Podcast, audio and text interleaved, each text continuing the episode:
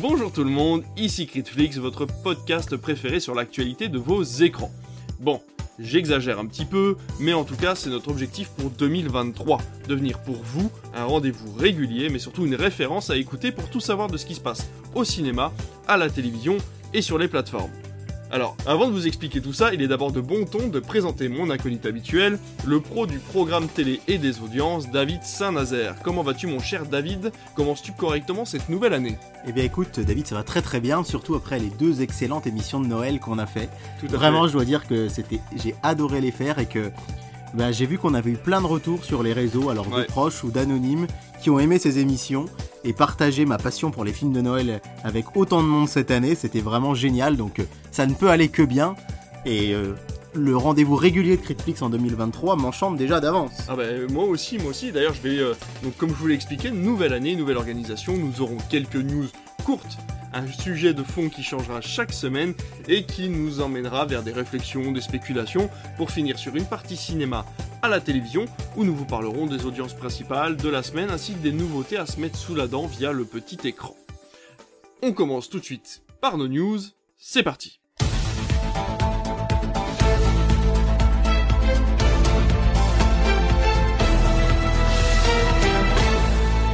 Alors bah du coup on va commencer par ma news.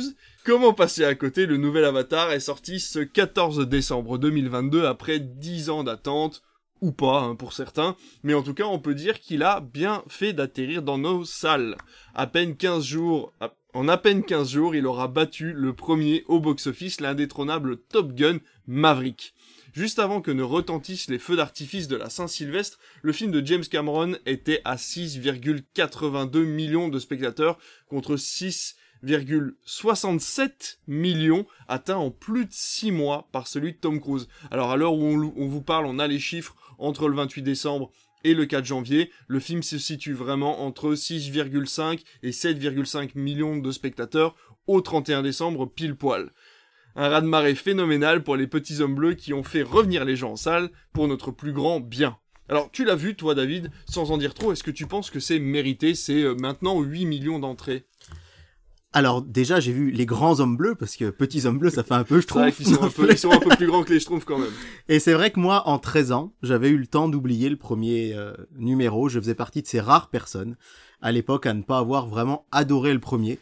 J'avais passé un bon moment, mais bon, c'est un film que je n'avais jamais revu. Je n'ai pas acheté le Blu-ray, pourtant j'en ai plus de 700 à la maison. Et là, j'avoue que j'étais très moyennement motivé à aller voir le 2, puisque le premier m'avait pas marqué plus que ça. Surtout que je voulais absolument revoir le premier pour voir le 2. Et j'avoue que ma compagne à la maison m'a beaucoup poussé en me disant non, non, mais on va le voir, on va le voir, accompagne-moi. Et en fait, je n'ai pas tenu ma résolution, je n'ai pas revu le premier, et je me suis dit tant pis, je tente ma chance et je vais le voir. Et je dois avouer que techniquement, je me suis pris une sacrée claque. Vraiment. Alors le fait que j'ai pas revu le premier était, je pense, comme un tout petit peu préjudiciable, parce que heureusement ma compagne était à côté de moi et me glissait de temps en temps. Tu te souviens, celui-là, c'est le méchant, par exemple?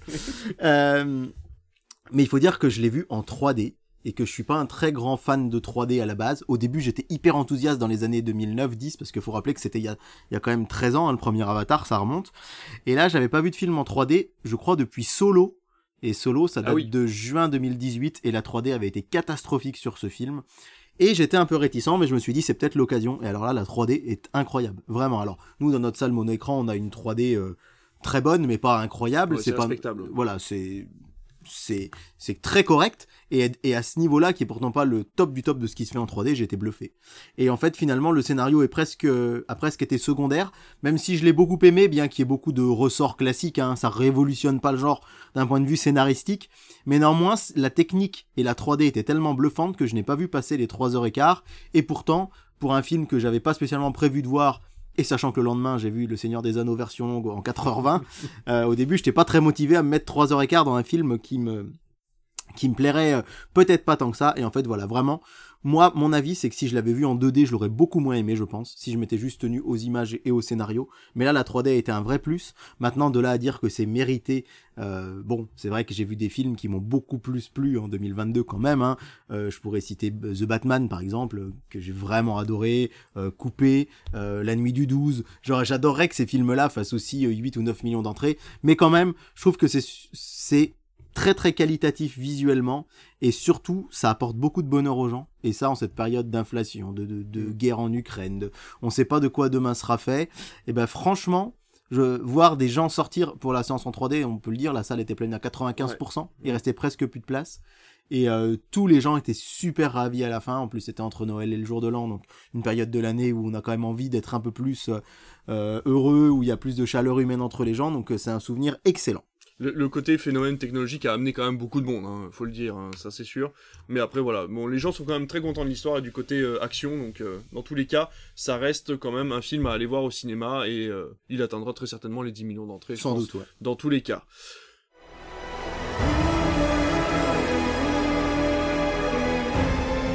La voix de l'eau relie toutes choses. Avant la naissance et après la mort. C'est ici notre maison J'ai besoin de te savoir à mes côtés. J'ai besoin que tu sois forte.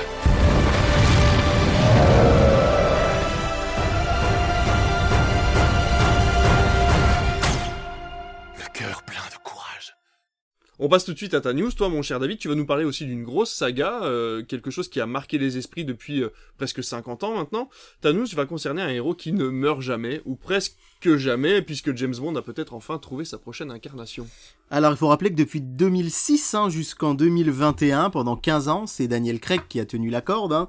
Euh, cet acteur que vous n'avez sans doute pas oublié, qui a incarné James Bond dans Casino Royale, Quantum of Solace, Skyfall, Spectre et No Time to Die euh, très récemment. Et effectivement, plusieurs rumeurs enflent depuis quelques semaines sur le nom du futur successeur de Daniel Craig, mais il semblerait qu'un acteur tienne la corde. On en parle beaucoup dans les médias depuis plusieurs jours. Il s'agit d'Aaron Taylor Johnson. Alors, qui est Aaron Taylor Johnson? Vous le connaissez peut-être sans doute même si vous êtes amateur de blockbusters américains. Il a été connu dans le diptyque que personnellement j'adore, qui casse de, Matthew Vaughn, un film de super-héros déjanté, multi-référencé. Le deuxième est un petit peu moins bien que le premier, mais vraiment j'ai les Blu-ray, je, les ai découverts vraiment par hasard ces films. Le premier je l'ai pas vu en salle hein, puisque j'avais acheté le Blu-ray pas cher d'occasion, me demandant ce que ça allait être. Et puis au final j'ai adoré, j'ai couru voir le 2 en salle. Il a été le rôle principal dans Godzilla, version 2014. Il faut rappeler qu'il n'est pas revenu après euh, dans les autres films mm. de la franchise, il été que dans le premier Godzilla. On l'a vu euh, en tant que vif argent aussi, Quicksilver, euh, chez Marvel, mais côté MCU. Donc, spoiler alerte, il meurt dans Age of Ultron, donc en fait on le voit seulement dans ce film-là alors qu'on avait un autre acteur qui jouait Quicksilver euh, du côté de la Fox. Et il ne revient pas d'ailleurs dans la série euh, WandaVision, c'est pas lui qui revient, c'est un autre acteur. et, et effectivement, on a, on a cet, acteur qui commence à avoir une certaine assise. On peut rappeler qu'il a été récompensé pour son rôle dans Nocturnal Animals de Tom Ford, un film que moi personnellement j'avais beaucoup aimé, et qu'on l'a vu très récemment dans Tenet ou dans Bullet Train. Et qu'est-ce qui fait qu'il est aujourd'hui le favori pour reprendre le rôle de James Bond? Eh bien c'est simplement qu'il a rencontré la papesse de chez MGM, la productrice principale de James Bond, Barbara Broccoli, qui est elle C'est tout simplement la personne qui va choisir le futur James Bond. Il semblerait que euh, une rencontre ait eu lieu en fin d'année dernière, qui se soit rencontrés, qu'il ait fait quelques tests. Alors ça, évidemment, tout est encore au conditionnel, mais visiblement, la réunion se serait très très bien placée et euh, la productrice l'aurait placé en tête de euh, ses acteurs favoris pour reprendre le rôle. Alors, en fait, il coche à peu près toutes les cases c'est un anglais déjà, c'est important. On sait que vraiment on tient euh, à ce que James Bond soit anglais ou australien, enfin un pays du Commonwealth, australien, néo-zélandais, canadien, ça passerait. peu importe, mais, la priorité c'est vraiment la nationalité. Et il y a aussi un, gros argument qui joue pour lui, c'est son âge. Ça va nous faire mal au cœur, David, mais James Bond sera plus jeune que nous. Et eh oui. Puisqu'il est né en 1990, Aaron Taylor Johnson. Il a deux ans de moins que nous. Il a deux ans de moins que nous. Et euh, ça, c'est un gros argument positif pour lui. Et c'est l'argument qui a disqualifié le, moi, mon favori préféré. Vraiment, je rêvais que ce soit Idris Elba. Oui. Il a tenu la corde pendant des années. J'adore cet acteur, je trouve qu'il a un charisme monumental. Surtout que l'incarnation dans Luther est vraiment de très bonne qualité. C'est vrai que ça aurait fait un très bon Et même, j'ai vu Beast il y a peu de temps. Alors, ça a été un gros flop euh, au box-office. Euh, je l'ai pas trouvé si mauvais que ça ce film. Je sais qu'il a eu très mauvaise critique, mais même dans un film moyen, je trouve qu'il irradie de sa présence. Il a un charisme de dingue. Et en fait, on nous explique que ben il vient d'avoir euh, 50 ans. Il aura même 51 ans en 2023. Faire plusieurs films, c'est Et du coup, en fait, voilà. euh, en tout cas, chez le producteur, ce qui est important, c'est vraiment de pouvoir avoir un acteur plutôt jeune. Idris Elba, il serait parfait comme James Bond de transition. À la limite, il pourrait en faire un ou deux, puisqu'il est à peine plus jeune que Daniel Craig. Mais Aaron Taylor Johnson, effectivement, lui étant vraiment plus jeune, le studio, lui, aimerait voir à moyen terme, à 10-15 ans, à peu près sur la même durée que Daniel Craig. Il faut rappeler que Daniel Craig avait 37 ans quand Ah oui. il a commencé dans euh, Casino Royale. Donc là, Taylor Johnson aurait 5 ans de moins. Maintenant, un argument qui joue un peu contre lui, et c'est vrai que c'est quelque chose qui embête les producteurs et pour lequel je n'avais pas fait spécialement attention, c'est qu'ils le trouvent presque trop connu. Les incarnations précédentes, c'était plutôt des acteurs qui sont devenus connus grâce au film. Daniel Craig, on l'avait vu euh, dans plusieurs films euh, à l'époque, il avait eu des petits rôles, mais vraiment il a explosé avec James Bond. Ça a été le cas aussi de Pierce Brosnan précédemment. Et là, c'est vrai que on aurait presque, ils auraient presque préféré faire émerger quelqu'un de nouveau. C'est d'ailleurs pour ça que depuis quelques jours, vous avez peut-être entendu parler euh, de Lucien Laviscount qui joue Alfie dans Emily in Paris. Ça, je le tiens d'internet parce que j'ai jamais regardé Emily in Paris. Et il serait lui le deuxième favori. euh, et il aurait cet avantage d'être beaucoup moins connu du grand public. Donc affaire à suivre, ce qui est sûr, c'est que le dernier euh, James Bond avait été un énorme carton Mm. et que et c'était mérité. Pour moi, c'est un des meilleurs de la saga, No Time to Die. Et c'est vrai que du coup, eh bien, on a vraiment, vraiment, vraiment pas envie de se planter euh, du côté des producteurs de James Bond pour cette prochaine incarnation. On rappelle que si jamais il n'était pas euh, le prochain James Bond, vous pourrez quand même retrouver Aaron Taylor Johnson au cinéma très prochainement, très prochainement, et notamment dans le Sonyverse hein, des super-héros, puisqu'il va jouer Kraven le chasseur, Ah, l'ennemi euh, de Spider-Man dans le film Kraven, qui pour l'instant est prévu le 4 octobre 2023. Donc, euh, quoi qu'il arrive, il y a une belle carrière qui s'offre à lui. C'est vrai que c'est un acteur que j'apprécie plutôt, euh, plutôt bien. Donc, euh, mon avis est plutôt positif, même s'il va falloir que je digère le fait que ce soit pas Idris Elba, parce que vraiment, je l'aurais trouvé parfait dans ce rôle. C'est vrai qu'il y a intérêt à pas se planter parce que ça va être un reboot, véritable. hein. Bon, euh, je suis désolé pour le spoil, mais dans le dernier James Bond, il- voilà, malheureusement, euh, James ne revient pas. Et euh, c'est vrai que repartir sur un vrai, vrai, vrai euh, départ, en fait, puisque Daniel Craig avait recommencé un petit peu la saga avec Casino Royale, mais c'est vrai que la, la, la ligne était quand même en- déjà un petit peu plus faible au niveau de la tranche d'âge entre, euh, bah, c'était Pierce Brosnan, du coup, Ouais. et lui. Donc c'est vrai qu'on avait peut-être encore un petit peu de mal à avoir ce reboot comme un véritable recommencement, alors que là, c'est vrai que si l'acteur est très jeune, ça peut être très intéressant, une nouvelle dynamique dans James Bond. Euh, en tout cas, c'est vrai que moi je serais très content de voir Taylor Johnson, Aaron Taylor Johnson dans, euh, dans James Bond, mais l'argument de il est peut-être un peu connu, ça peut ça peut peut-être en bloquer euh, finalement certains. Ouais, moi j'avoue que ça m'a surpris parce que Ouais. euh, j'avais jamais fait spécialement attention et que ce soit vraiment un critère. Maintenant, la réponse devrait intervenir assez vite, euh, sans doute au printemps, parce que effectivement, c'est un acteur euh, très demandé. Il a d'autres tournages en cours, donc si ça se fait, il va falloir les planifier, puis il va falloir aussi planifier sur le temps, c'est-à-dire euh, peut-être un tournage en 2024, on va dire, puis 2027, puis 2030, et donc ça va être planifié vraiment longtemps à l'avance. Donc ils vont essayer de le dévoiler très vite. Et en tout cas, les premières fuites qui sont sorties ces derniers jours semblent vraiment tendre vers lui, mais qui sait? Peut-être qu'on aura une surprise. L'avantage d'avoir des acteurs moins connus, c'est aussi d'avoir des plannings moins remplis. Ça leur permet d'avoir des acteurs qui sont peut-être plus à disposition pour tourner euh, de façon plus facilement. Et puis sans doute un contrat un petit peu moins élevé. C'est pour pas arriver faux aussi. à- Exactement. Le passé ne meurt jamais.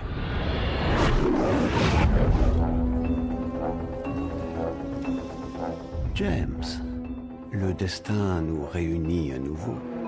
Ce petit tour des news est terminé, on va passer à notre sujet de la semaine qui a marqué la toile de l'internet et ne manquera pas de la brûler si les fans n'ont pas ce qu'ils veulent. HBO Max n'a bientôt plus de diffuseur. D'ailleurs, il n'a plus de diffuseur à l'heure à le- laquelle, depuis on, le 1er à laquelle on vous parle. Ils n'ont plus de diffuseur. En France, pour les séries, OCS n'ayant pas renouvelé le contrat d'accord entre eux et HBO Max. Ça veut dire qu'on dit au revoir à Game of Thrones, à euh, Dark Ma- Materials ou encore The Time Traveler's Wife. Euh, Il y a plein plein d'autres séries qui appartiennent à HBO Max. hein. Euh, euh, on a également House of Dragons qui était sorti il y a, il y a quelques temps, la deuxième saison étant prévue pour 2024. Alors il faut savoir que Prime par contre a un contrat en France avec Warner pour tout ce qui est licence DC Comics. Donc ça veut dire que par exemple les séries comme Peacemaker sont maintenant sur Prime Video Depuis quelques et non- jours. depuis quelques jours et sont parties de la plateforme OCS. Donc vous avez toujours la possibilité de voir certaines séries qui appartiennent à HBO Max sur d'autres plateformes comme Prime Video. Ce qui est plus problématique, c'est la tant attendue série The Last of Us, attendue depuis des années maintenant, qui va, qui était censée sortir euh, là ce mois de janvier, qui sort au mois de janvier là aux États-Unis, mais qui n'a toujours pas de diffusion prévue en France. Et c'est seulement la France, c'est partout ailleurs il sera diffusé. HBO Max a réussi à s'implanter partout en Europe et partout dans le monde, mais pas en France. D'ailleurs, je te le demande David, tout ça n'est absolument pas préparé, ma question Mhm. n'était absolument pas prévue. Est-ce qu'on n'aurait pas entendu ça il y a quelque temps finalement, cette diffusion partout sauf en France? Alors c'est vrai que ça nous rappelle le tristement célèbre exemple d'Avalonia chez Disney qui a décidé de punir la France entre guillemets de sa chronologie des médias en le sortant directement sur Disney+, enfin punir la France, punir les cinémas français. Euh, il faut noter qu'HBO Max, alors contrairement à, Avalonia qui est sorti partout, n'est pas encore disponible complètement partout en Europe, mais c'est en train de venir petit à petit, et notamment une annonce a été faite là euh, de l'arrivée en Belgique. Dans, dans cette Belgique qui t'est chère, David, eh bien, euh, si, si t'as envie d'aller faire un petit tour, voir des proches, tu pourras revoir, tu pourras voir HBO Max là-bas, mais pas chez nous. Euh, voilà, on essaye de trouver la meilleure solution euh, chez, chez HBO Max pour que ça puisse sortir en France. Il faut rappeler quand même que Warner a été racheté très récemment par le groupe Discovery, que c'est assez flou hein, le futur de Warner, DC, HBO, tout ça mélangé fait une drôle de tambouille au niveau international. Et pour l'instant, effectivement, comme tu l'as dit, on a plein de programmes qui, qui ont disparu. J'ai sous les yeux une liste quand même de 60 séries hein, qui sont sorties du catalogue. Je rappelle quand même que néanmoins, tout ce qui est sorti il y a moins de deux ans est toujours sur OCS. C'est ça. C'est-à-dire que vous pouvez voir par exemple les saisons 3 et 4 de Westworld, la première saison de House of the Dragon, elle est toujours visible euh, sur OCS, ou alors The White Lotus dont on a, pas, on a pas mal parlé il y a quelques temps. Mais c'est quand même énorme de se dire qu'il y a ce gros trou, entre guillemets, euh, ces séries qui ne sont plus visibles. Alors, j'ai vu qu'un un internaute, euh, un tweetos, on va dire, s'était plaint en disant que euh, il était scandaleux qu'en France, on n'ait plus aucun moyen légal de voir Game of Thrones, par exemple, qui est quand même la série événement, on va dire, ces dix dernières années, enfin, une des séries qui a le plus marqué. Et quelqu'un lui a répondu avec humour, mince, j'ai acheté les Blu-ray, si ça doit pas être légal, je vais peut-être aller en prison. N'oublions pas, quand même, que même s'il n'y a pas les plateformes, il existe les Blu-ray. Alors, certes, c'est coûteux, surtout des saisons de séries, c'est plus cher que des films. Il y a quand même pas mal de saisons, mais néanmoins, vous avez toujours possibilité d'acheter les Blu-ray de ces séries, mais elles sont vraiment, euh, enfin, toutes les séries ne sont pas sorties en Blu-ray, mais en tout cas, c'est le cas pour Game of Thrones. Mais il y en a d'autres que, que tu as pas ci- cité tout à l'heure, mais euh, je pense notamment euh, à Tchernobyl qui avait beaucoup fait Oui, parler, euh, qui, qui, di- qui disparaît. Band of Brothers, ça aussi, c'est une série culte quand même Oui. pour. euh, Qui avait été pour beaucoup de à la gens. télévision euh, gratuite d'ailleurs, Band of Brothers. Ouais, exactement. C'était Mm. passé sur France 2 à l'époque. Moi, j'ai profité de OCS gratuit pendant le confinement pour découvrir True Detective, qui reste Oui, pour moi une des meilleures séries du catalogue OCS. Je sais qu'il y a Six Feet Under aussi, qui est euh, très très culte pour beaucoup de gens. Ah, c'est HBO, Euh, ça. HBO aussi. Il y a Watchmen, on parlait tout à Oui, l'heure. à. Watchmen, pour l'instant, n'est pas prévu sur Prime non plus. Hein. Prime, il y a vraiment un tout petit catalogue qui migre. Il y a Peacemaker, je crois qu'il y a, euh, je voudrais pas dire de bêtises, mais le spin-off de Pretty Little Liars, que je que j'ai pas connu à l'époque comme série, mais il y a un spin-off Oui. et qui va partir euh, sur Prime là, qui va sortir dans quelques temps. Euh, Mais surtout qu'en plus Netflix avait les droits sur le Arrowverse, c'est-à-dire que tout ce qui est Flash, Arrow, tout ce qui va être CW, la chaîne CW en fait, ça les droits ont été partagés avec Netflix. Il y a la série Titans aussi oui. qui est sur Netflix et qui malheureusement n'est pas sur Prime. Alors que ça c'est pareil, c'est une série qui est un peu floue, qui a été en partie Ouais. financée par euh, la plateforme à l'époque, euh, qui était une plateforme. Alors c'était pas HBO Max, c'était une plateforme spéciale Warner DC, Ouais. mais aussi partagée avec Netflix. Donc tout ça est très flou, comme tu le dis. Il y a beaucoup beaucoup de monde qui a financé énormément de choses chez Warner et chez HBO. Et donc c'est très compliqué, je pense, d'avoir les droits d'un maximum du catalogue Ouais. sans devoir euh, débourser à droite à gauche. euh. Alors, on va pas se mentir, le, le- le candidat le plus probable serait Canal+. Alors on sur parle, un ouais. rachat de série, on- mais bon, après, sur un catalogue aussi gros, je pense que ça demande énormément d'investissement, même si les séries sont anciennes, Je pense que les, les favoris, alors on parle beaucoup de Canal, mais avant toute chose de Prime, bien sûr. puisqu'Amazon a quand même un, un très gros portefeuille, même si vous avez peut-être lu dans la presse, enfin aujourd'hui, je dis aujourd'hui, au moment où on enregistre, hein, on est le jeudi 5 janvier, il y a une annonce qu'Amazon va supprimer 18 000 postes à travers le monde, Ouais. ce qui montre bien quand même que même si c'est le, je crois que c'est le troisième plus gros employeur au niveau mondial, bon, ils, ils sont aussi touchés par la crise actuelle mondiale. Mais c'est vrai que Prime pourrait être un racheteur potentiel. On a Canal qui pourrait peut-être accueillir ou simplement accueillir la plateforme HBO Max comme Ouais. ils le font pour Paramount c'est-à-dire que ça devienne une de leurs options. Et et du coup la question sur laquelle je veux rebondir, je sais pas si tu avais prévu d'en parler, c'est quid d'OCS que va Oui. devenir OCS. Bah, on avait parlé déjà, alors je sais pas si on avait parlé en émission, on a peut-être parlé en off, que finalement SCS était euh, aussi euh, d'aller passer sûrement sous l'aile de Canal+, voire être racheté Ouais. par Canal+, pour finalement, on va dire, disparaître complètement et voir son catalogue. euh, Bah c'est ça, est-ce que OCS va continuer de vivre? Parce qu'il faut quand même euh, pas oublier que OCS a les droits très tôt sur le cinéma Ouais. de diffusion, parce que Orange est le deuxième plus gros euh, contributeur du cinéma français derrière Canal+. ça. Donc euh, c'est ce qui permet à OCS d'avoir un, un catalogue assez important. Certaines personnes souvent se disent mais à ce film normalement Canal ils ont tous les films six mois après pourquoi celui un tel ou un tel n'y est pas? Tout simplement parce que ils se partagent on va dire le gâteau avec OCS. C'est ça. Chance par exemple à Qu'est-ce qu'on a tous fait au bon Dieu qui pourrait déjà être sur Canal le, le tome 3 euh, de cette saga légendaire n'est-ce pas? Et en fait il est sur OCS actuellement. Donc point de vue cinéma ils ont toujours ça mais par contre leur catalogue série c'était essentiellement pour ne pas dire euh, pratiquement que que du HBO Ouais. et c'est ce qui faisait que les gens étaient abonnés. Moi, j'ai jamais été abonné à OCS parce que j'ai beaucoup d'autres abonnements, mais j'ai un ami qui y est et qui, qui regardait relativement peu de films. Il regardait vraiment toutes les séries HBO. Ouais. Et là, c'est vraiment problématique.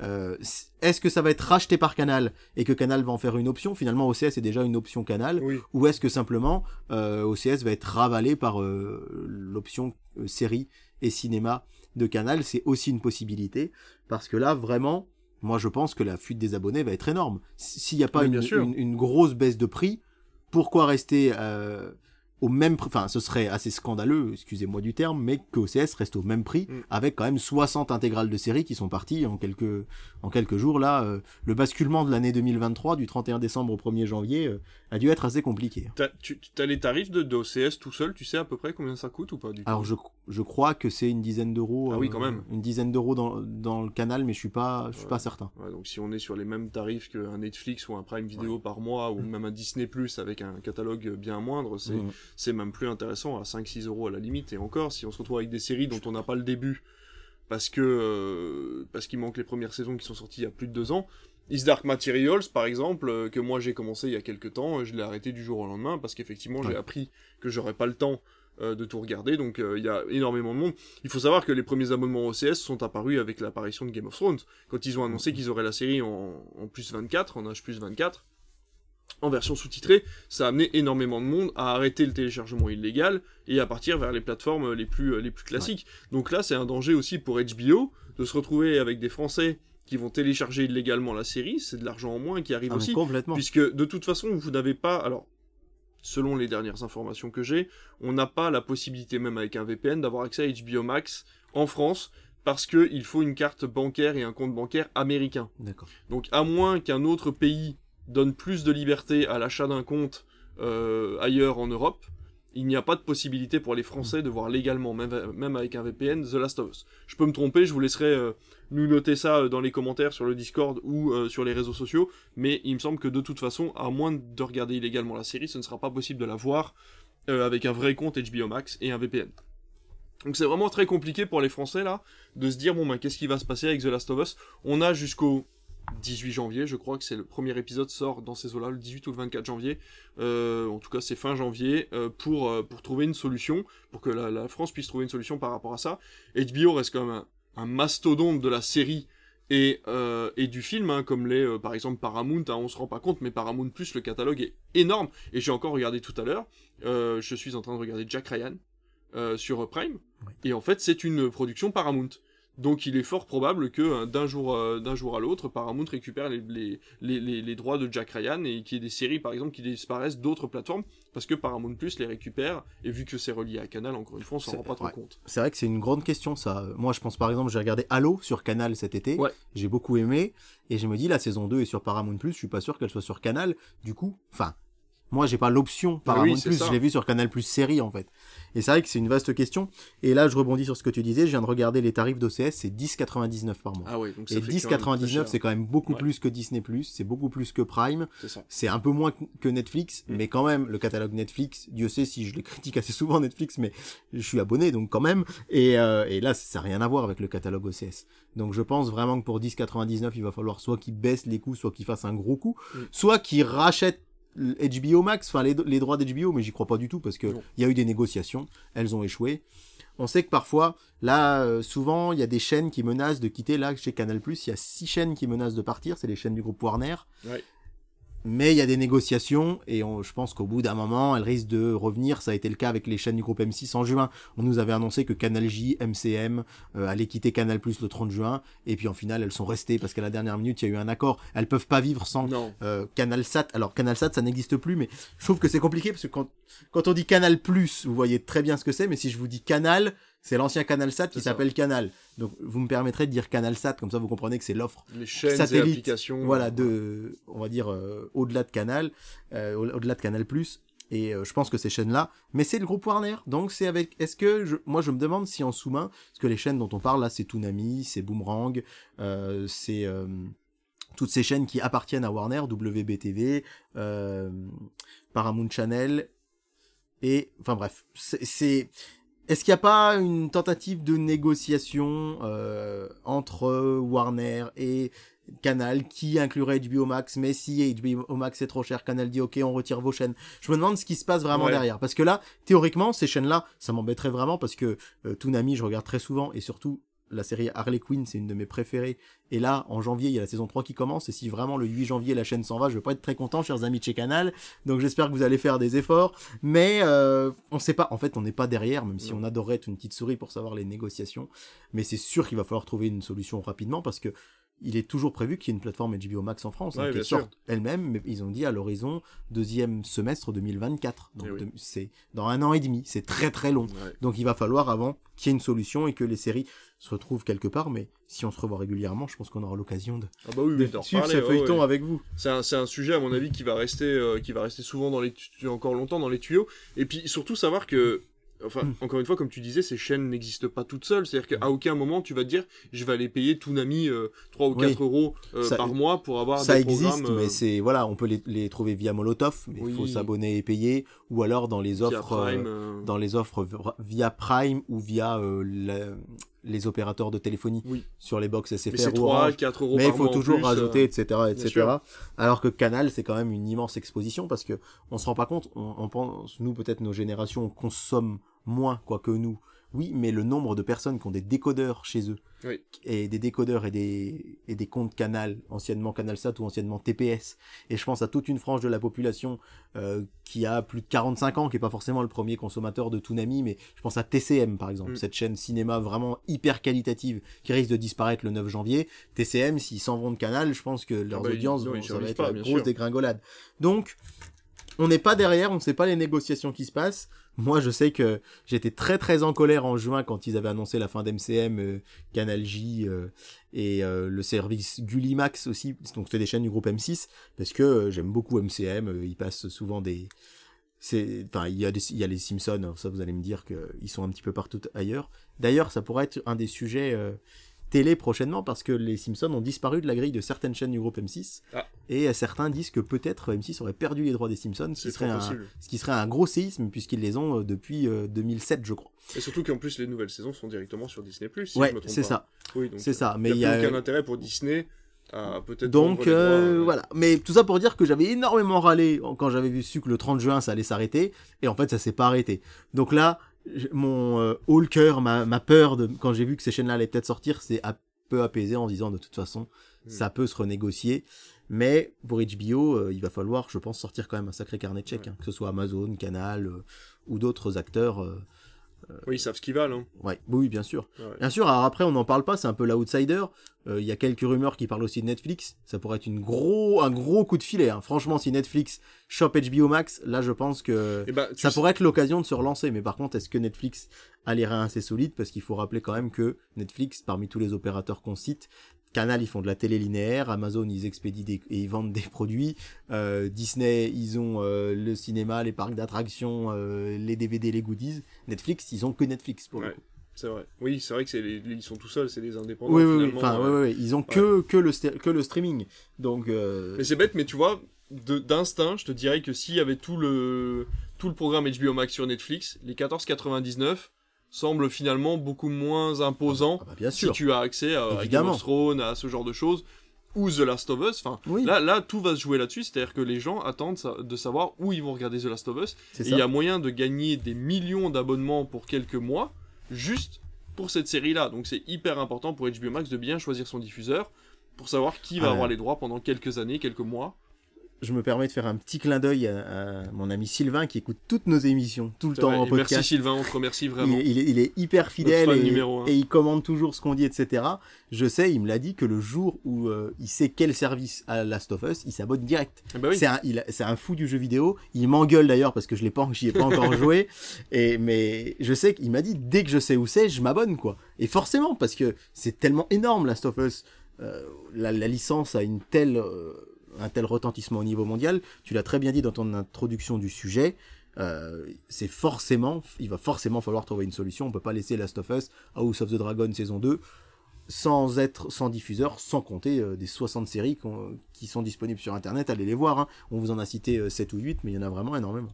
Par contre, ce qui peut être intéressant, à la limite de trouver pour une petite news, c'est de savoir pourquoi autant de retard en France Pour l'arrivée d'HBO Max alors qu'il est disponible partout. Parce qu'on sait que pour Disney, c'est un problème de chronologie des médias dans tous les cas, ce qui, euh, bon voilà, est connu depuis des années et on vous a expliqué maintes et maintes fois comment fonctionne la chronologie. Mais là, pour le coup, le catalogue aurait très bien pu arriver du jour au lendemain sans aucun problème, puisqu'il n'y a aucun problème de chronologie des médias à ce niveau-là, quoi. Alors je sais pour avoir écouté une émission de radio qui en parlait un petit peu l'autre fois, un des sujets, c'est sans doute pas le seul, mais il y a aussi cette peur de saturation du marché. Oui. Effectivement, on arrive à un, à un moment où c'est pour ça que Paramount Plus est sorti relativement vite, surfant un petit peu aussi sur le, succès de Top Gun. Oui. On n'a jamais autant parlé de Paramount finalement. On a entendu, moi j'ai entendu dans des émissions très populaires à la radio, des gens de chez Paramount, des, des gens euh, de chez Paramount France parler qu'on connaissait pas. Mm. Et je pense qu'on a, on avait tellement, tellement, tellement entendu parler de Paramount cette année qu'ils ont surfé là-dessus. Et je pense qu'HBO a un petit peu peur d'être la plateforme, d'être la plateforme de trop de se dire est-ce que les gens qui ont déjà moi le premier qui suis un, un grand fan de DC Comics de Warner en général on va dire et de leurs films ben j'ai pas OCS Ouais. parce que ben il arrive un moment où j'ai Canal j'ai Prime et j'ai Netflix et alors et en- plus j'ai euh, Disney Plus mais dans mon off Canal c'est à dire que je paye Disney Plus vraiment euh, je crois 1,50€ par mois ou quelque chose comme ça donc rien du tout mais euh, on entendait l'autre jour, pour citer des, euh, nos amis de chez Culture Média sur Europe 1, qui dis- citait une étude qui disait que les gens, finalement, pratiquement personne n'a plus de deux plateformes. C'est ça. Et que le, ce qui, il manque effectivement de l'argent aux gens pour s'abonner, ça c'est clair, mais il manque surtout du, temps. ouais, Du sûr. temps, on n'a pas assez de temps pour tout voir. Moi, ça me frustre énormément. Là, dans mon compte Canal, j'ai eu Ciné Plus d'offert au mois de décembre. Ben, j'ai pratiquement rien pu regarder parce que, ben, déjà, c'est les fêtes de fin d'année. On a tous des repas, des obligations.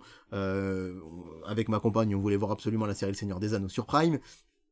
Et en fait, je vais dire quelque chose qui va paraître complètement aberrant, mais j'étais presque soulagé de voir qu'hier, ça m'avait été enlevé, parce que j'avais plus ce poids de me Ouais. dire, mais il faut absolument que je puisse voir ça, ça, Que ça, ça, ça. Et là, Ouais. maintenant, quelque part, je me dis, bon, bah, c'est fait, je- ça reviendra gratuitement dans quelques mois, et c'est tout. ça. Et euh, j'ai oublié, parce que ça fait peut-être deux ans que je l'écoutais, mais il y avait un podcast excellent sur France Culture d'une émission qui expliquait euh, la frustration, ce nouveau sentiment qui était engendré par les plateformes, Ouais. par les podcasts, par les, par euh, YouTube aussi, Ouais. euh, par TikTok, par tout ça, le fait de se dire, en fait, on- avant on était à une époque où euh, on n'avait rien et ça nous frustrait, maintenant on a presque trop et on est frustré de pas pouvoir avoir le temps de tout voir, tout écouter. Le, d'accord. le, le budget n'est pas extensible, mais surtout le temps ne l'est absolument pas. C'est ça. On peut toujours se dire, bon, on essaye de serrer la ceinture, on prend HBO Max et on prend HBO Max à, à 10-12 euros de plus par mois. Peut-être que certains d'entre vous y arriveront. Par contre, vous pourrez faire ce que vous voulez, il n'y aura jamais 27 ou 28 heures dans une journée. Ouais. Donc, euh, c'est c'est vrai, c'est un vrai problème aussi, ça. Bah oui, je suis d'accord avec toi. Moi, c'est un soulagement aussi. Tu vois, fin janvier, j'ai mon abonnement canal qui s'arrête et je me dis, bah, je vais me contenter euh, finalement de Prime Video, des Blu-ray que j'ai à la maison, que j'ai pas encore regardé parce que finalement, les Blu-ray, on se dit, bah, oui. je les ai pour dans 6 mois, c'est pas grave, mais il faut que je profite de la plateforme parce que Ouais. ça va bientôt Ouais, disparaître. Il y a ce côté un petit peu timer euh, qui, Ouais. qui, qui fait, qui fait très peur. Et, euh, et en plus, euh, ben, c'est bête, mais je suis en train de redécouvrir les plateformes gratuites. Pluto TV, France TV, Arte. Et en fait, tout était dans Canal, donc ça se fondait Oui, au milieu de la masse. ça. Alors que là, bah, du coup, on va pouvoir aller tranquillement sur chacune des plateformes, voir un petit peu ce qui nous intéresse le plus. Et voilà, essayer de choisir peut-être qui est la date la plus proche de son expiration, des choses comme ça. Donc, avoir peut-être moins maintenant, moins de programmes à voir, moins de programmes à choisir. Et ça a été le gros avantage, on revient dessus, du programme de Noël. C'est d'avoir peut-être le choix de se bloquer les chaînes de télévision et d'avoir peut-être deux, trois choix grand maximum à faire une fois l'après-midi, une fois le soir et d'être tranquille au niveau de sa conscience, de se dire, bah voilà, j'ai choisi Ouais. mon film et je j'ai pas besoin de savoir euh, de tourner pendant trois heures sur une plateforme ou des choses comme ça. Donc, c'est vraiment, vraiment, euh, Ouais. vraiment intéressant. Donc, effectivement, c'est une question auquel on, on pourra essayer de répondre un jour. Savoir est-ce que HBO Max finalement a sa place? Parce qu'on peut le parler, il y a un échec total qui se fait malgré la publicité à la, télé- à la télévision, c'est Universal Plus, qui vient de débarquer en France. Vous pouvez l'avoir euh, indépendamment ou via Prime, je crois. Ouais. Et euh, en fait, ils n'ont rien à proposer en fait. Ils n'ont rien d'ex- d'excellent à proposer. Ils n'ont aucun programme exclusif qui sont attendus, qui sont attendus en France et euh, qui est attendu en France. Et donc du coup, euh, bah, ils sont en train de se planter complètement. Et euh, voilà, Paramount justement a surfé sur le succès de Top Gun. Ils sont passés à la radio. Mhm. Ils ont essayé de faire un maximum de publicité pour leur plateforme. Ils sont passés via Canal. Par contre, Universal est arrivé de façon complètement indépendante et il y a de fortes chances qu'ils se plantent. C'est comme Lionsgate Plus, anciennement Stars, donc il s'est renommé Lionsgate Plus pour finalement partir du euh, système français en voyant que de toute façon ils étaient beaucoup, ils étaient en trop en fait dans le système. Donc euh, voilà, c'est un sujet encore, euh, bon on vous le dit, hein, les sujets qu'on prend dans le podcast, Oui. c'est des sujets de fond où on spécule, on vous donne notre avis. Il n'y a pas vraiment de réponse à tout ça, mais ça vous permet d'avoir un, un point de réflexion, peut-être de changer d'avis aussi sur votre consommation des plateformes, hein, tout simplement. Mais voilà, en tout cas, on n'a pas de réponse définitive à vous donner. En tout cas, on vous tient au courant. Ça sera peut-être la prochaine news du, du podcast, de vous tenir au courant de où sera diffusé The Last of Us, où seront bientôt les anciennes séries euh, de euh, HBO Max, et puis euh, ce que devient euh, tout simplement HBO Max, qui risque peut-être de se planter, d'aller euh, intégrer d'autres pays d'Europe comme ça. possible. Et il- voilà, il faut pas, il n'y a pas que la France, hein, Netflix, Prime Video et, euh, et euh, Universal Plus par exemple sont des plateformes qui sont accessibles ailleurs en France. La France se porte bien économiquement, c'est pas le cas d'autres pays d'Europe, donc faut bien penser qu'HBO Max prend des risques en allant s'intégrer dans Oui. d'autres pays sans avoir forcément de la place là-bas. Donc euh, voilà, c'est- vraiment très très dangereux pour eux et donc on, on les comprend en partie de ne pas venir tout de suite en France. Après, je dois avouer que deuxième trimestre euh, 2024, ça fait quand même Ça fait loin. Ça Donc fait c'est loin. pour ça, je pense qu'il y a vraiment une réflexion de se dire est-ce qu'on sort la plateforme ou est-ce qu'on sous-traite ne à, serait-ce que pour à un an. Canal ou à Amazon, on voir comment ça marche. Et pour, en guise de conclusion, euh, peut-être par rapport à ce que tu disais, bon, c'est dommage, on n'a pas vraiment beaucoup de chiffres sur les audiences des films en après-midi euh, à la télé, Mm. mais visiblement ça a plutôt très bien marché pendant Tant les mieux. fêtes de Noël. Et surtout, il y a eu énormément de réactions sur les réseaux sociaux, Oui. sur les films qui passaient à la télé. Et euh, j'entendais une analyse assez intéressante de gens qui disaient, alors déjà, sur les plateformes, on estime qu'il y a en moyenne, c'est une moyenne, hein, euh, parfois jusqu'à 40 minutes de temps de choix de ce qu'on va regarder. Eh oui. Ce qui est hyper chronophage, C'est- c'est-à-dire ouais, que si vous regardez un film d'une heure et demie, finalement vous avez mis 2h10 parce que vous avez mis 40 minutes à choisir ce que vous allez regarder, ce qui est absolument énorme. Et que, en fait, la télé, avant, c'était un média, quelque part, où euh, on re- le fait d'avoir la démarche de choisir ce qu'on va regarder, on se dit, alors j'ai choisi ça, faut que je sois attentif, faut que je regarde, puis finalement, ah non, je suis fatigué, je m'endors, je coupe, machin. Alors que la télé, finalement, on a, c'est presque un média plus détendu, dans le sens où on zappe, on voit ce qu'il y a. Et en fait, il y a beaucoup de gens, visiblement, là, qui pendant les fêtes, euh, se mettaient, se lançaient Netflix, qu'est-ce que tu vas regarder Je regarde ça, ben ça, non, ça c'est un peu long, bah cette série-là, on continue, non, je sais pas. Et puis au final, bah ils mettaient TF1, ils voyaient qu'il y avait Shrek, ou ils voyaient qu'il y avait Spider-Man, ou ils voyaient qu'il y avait euh, Spirou sur France 2, ou, euh, ou euh, Astérix sur M6, je ne sais quoi. Et finalement, ils disaient, bon bah tiens, on va laisser ça.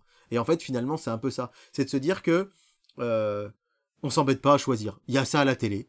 Et ben il y a ça à la télé. Et puis on va revoir Shrek plutôt que de s'embêter pendant 40 minutes sur Netflix à se dire est-ce qu'on veut regarder Mitchells contre les machines? Mais non moi je préfère regarder Red Notice mais moi je préfère voir euh, un film à réessai ou etc etc et finalement cette solution de facilité entre guillemets qu'est la télé a eu un un un regain d'affection et ça s'est vu encore pendant les fêtes. C'est à dire que vraiment il y arrive un moment où les gens se disent bon euh, on va regarder ce qu'il y a à la télé ce sera euh, et puis voilà. Et même Ouais, si on l'a déjà vu.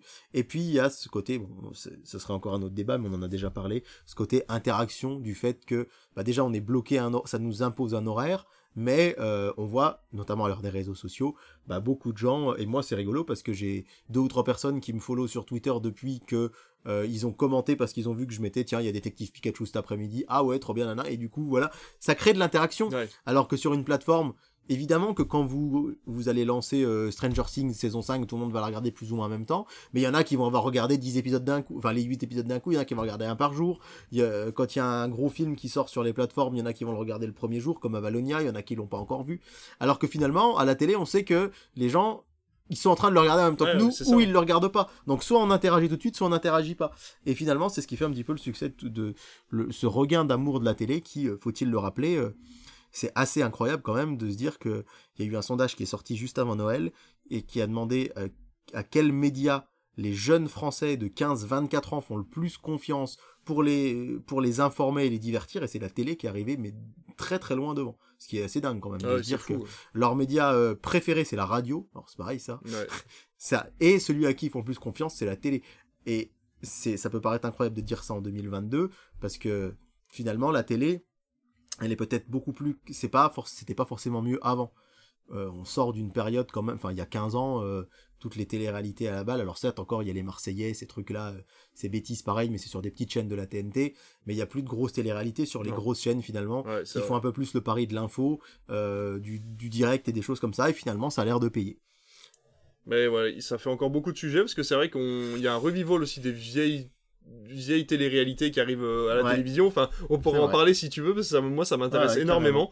Mais voilà, en tout cas, ce qui est sûr, c'est que le revival de la télé, il est là. La télé est certainement pas morte et c'est peut-être justement le confinement et le surplus de, de plateformes qui a créé ce, ce- cet engouement pour la télévision de nouveau parce que justement les gens ont besoin de structure, ils ont besoin d'être cadrés, je pense. Il y a un cadre qui se fait au niveau de la télévision de par l'horaire, de par la programmation Ouais. selon la chaîne qu'on choisit et ça c'est important de le noter. Voilà, en tout cas, on va conclure je pense ce sujet-là à moins Oui, que tu aies quelque chose encore à Non, non, non, juste en conclusion, je dirais que finalement, euh, il y a de la place pour tout le monde, on l'a dit Ouais. dans la dernière émission, il y a de la place pour le cinéma, pour la télé, pour les Blu-ray, enfin pour le support physique et pour les plateformes. Simplement, on est, euh, ça c'est plus de l'économie, on va dire, hein, mais l'économie de marché, mais on est encore au début des plateformes, même si ça fait déjà euh, six- dizaine d'années, là. Ouais, ouais. euh, Ça va bientôt faire 10 ans. euh, Netflix a dû arriver en 2015 ou 16 je crois, ça fait ouais, euh, voilà déjà un petit moment. Et en fait là ça se multiplie, ça se multiplie et je pense qu'au final on va arriver dans une situation économique qu'on appelle un, un oligopole, c'est-à-dire qu'on va avoir la logique voudrait que je pense plus tard il y aura plus 2, 3, 4 plateformes grand max. Il y a je pense que le marché est saturé. Il n'y a pas de la place forcément pour 8 ou 10 plateformes comme c'est le cas maintenant. Il arrive un moment où, comme dans plein de choses, hein, euh, enfin, je sais pas, quand on était petit, il y avait plein de marques de pâtes et aujourd'hui vous avez toujours Panzani et Lustucru, mais finalement Lustucru appartient à Panzani, c'est Mhm. juste qu'ils ont changé, ils, ils gardent l'ancienne identité de la marque ou, ou voilà quoi, ou comme euh, Kinder, euh, fait, Nutella c'est tout Ferrero en fait au final. Ouais. Peut-être qu'un jour euh, Disney, euh, je sais dis n'importe quoi, mais peut-être qu'un jour Disney rachètera Netflix. je pense C'est déjà le cas aux États-Unis, Oui. puisque Hulu, par exemple, qui existe Ouais. aux États-Unis, et finalement c'est Disney+. Exactement, Donc, nous, ouais. Hulu n'existe Je pas. pense mais, qu'on euh, va avoir des géants, alors ce que ce sera encore Netflix. Il y aura sans doute encore Disney, parce que pour le coup, je pense que Disney c'est un monstre économique. Il y aura sans doute Disney, Amazon, Netflix tiendra peut-être le coup, et puis ils auront peut-être des subdivisions aussi. Ouais. Euh, comme comme euh, Paramount est un peu une subdivision de Canal, etc. Donc je pense que quelque part là le marché ça se développe, ça se développe, ça se développe, et au bout d'un moment on va vraiment arriver à saturation. Et euh, bah, j'espère qu'on sera encore là pour en parler, mais je serais curieux de, dans 10 ans de savoir, euh, voilà, mais ne serait-ce qu'à l'horizon 2030, Ouais. dans 6-7 ans, où est-ce qu'on en sera, combien il y aura de plateformes, on aura l'occasion d'en parler d'ici là. Complètement. En tout cas, on attend euh, vos réactions aussi à vous. N'hésitez pas sur Instagram, sur Facebook, sur euh, sur euh, le, le- le Discord. hein. On vous attend très nombreux sur le Discord. Vous venez quand vous voulez. Mais en tout cas, on attend bah, vos commentaires. Ou voilà, si je le sors sur YouTube, bah, vous mettez le petit commentaire sur YouTube puis le petit pouce bleu. Profitez-en. Je sais plus s'il est bleu. Je sais pas. si- Non, il est plus bleu maintenant. Le pouce, il est il, il est vers le haut quoi. Dans Oui, tous les cas, voilà, mettez, voilà, soyez contents de l'émission dans tous les cas, mais réagissez, c'est ce qu'on attend de vous pour créer le débat. Eh ben écoute David, je pense qu'il est l'heure. Ça y est, c'est l'heure de ta première chronique. Je te propose de te laisser le gros de la parole pour cette nouvelle section TV. Jingle.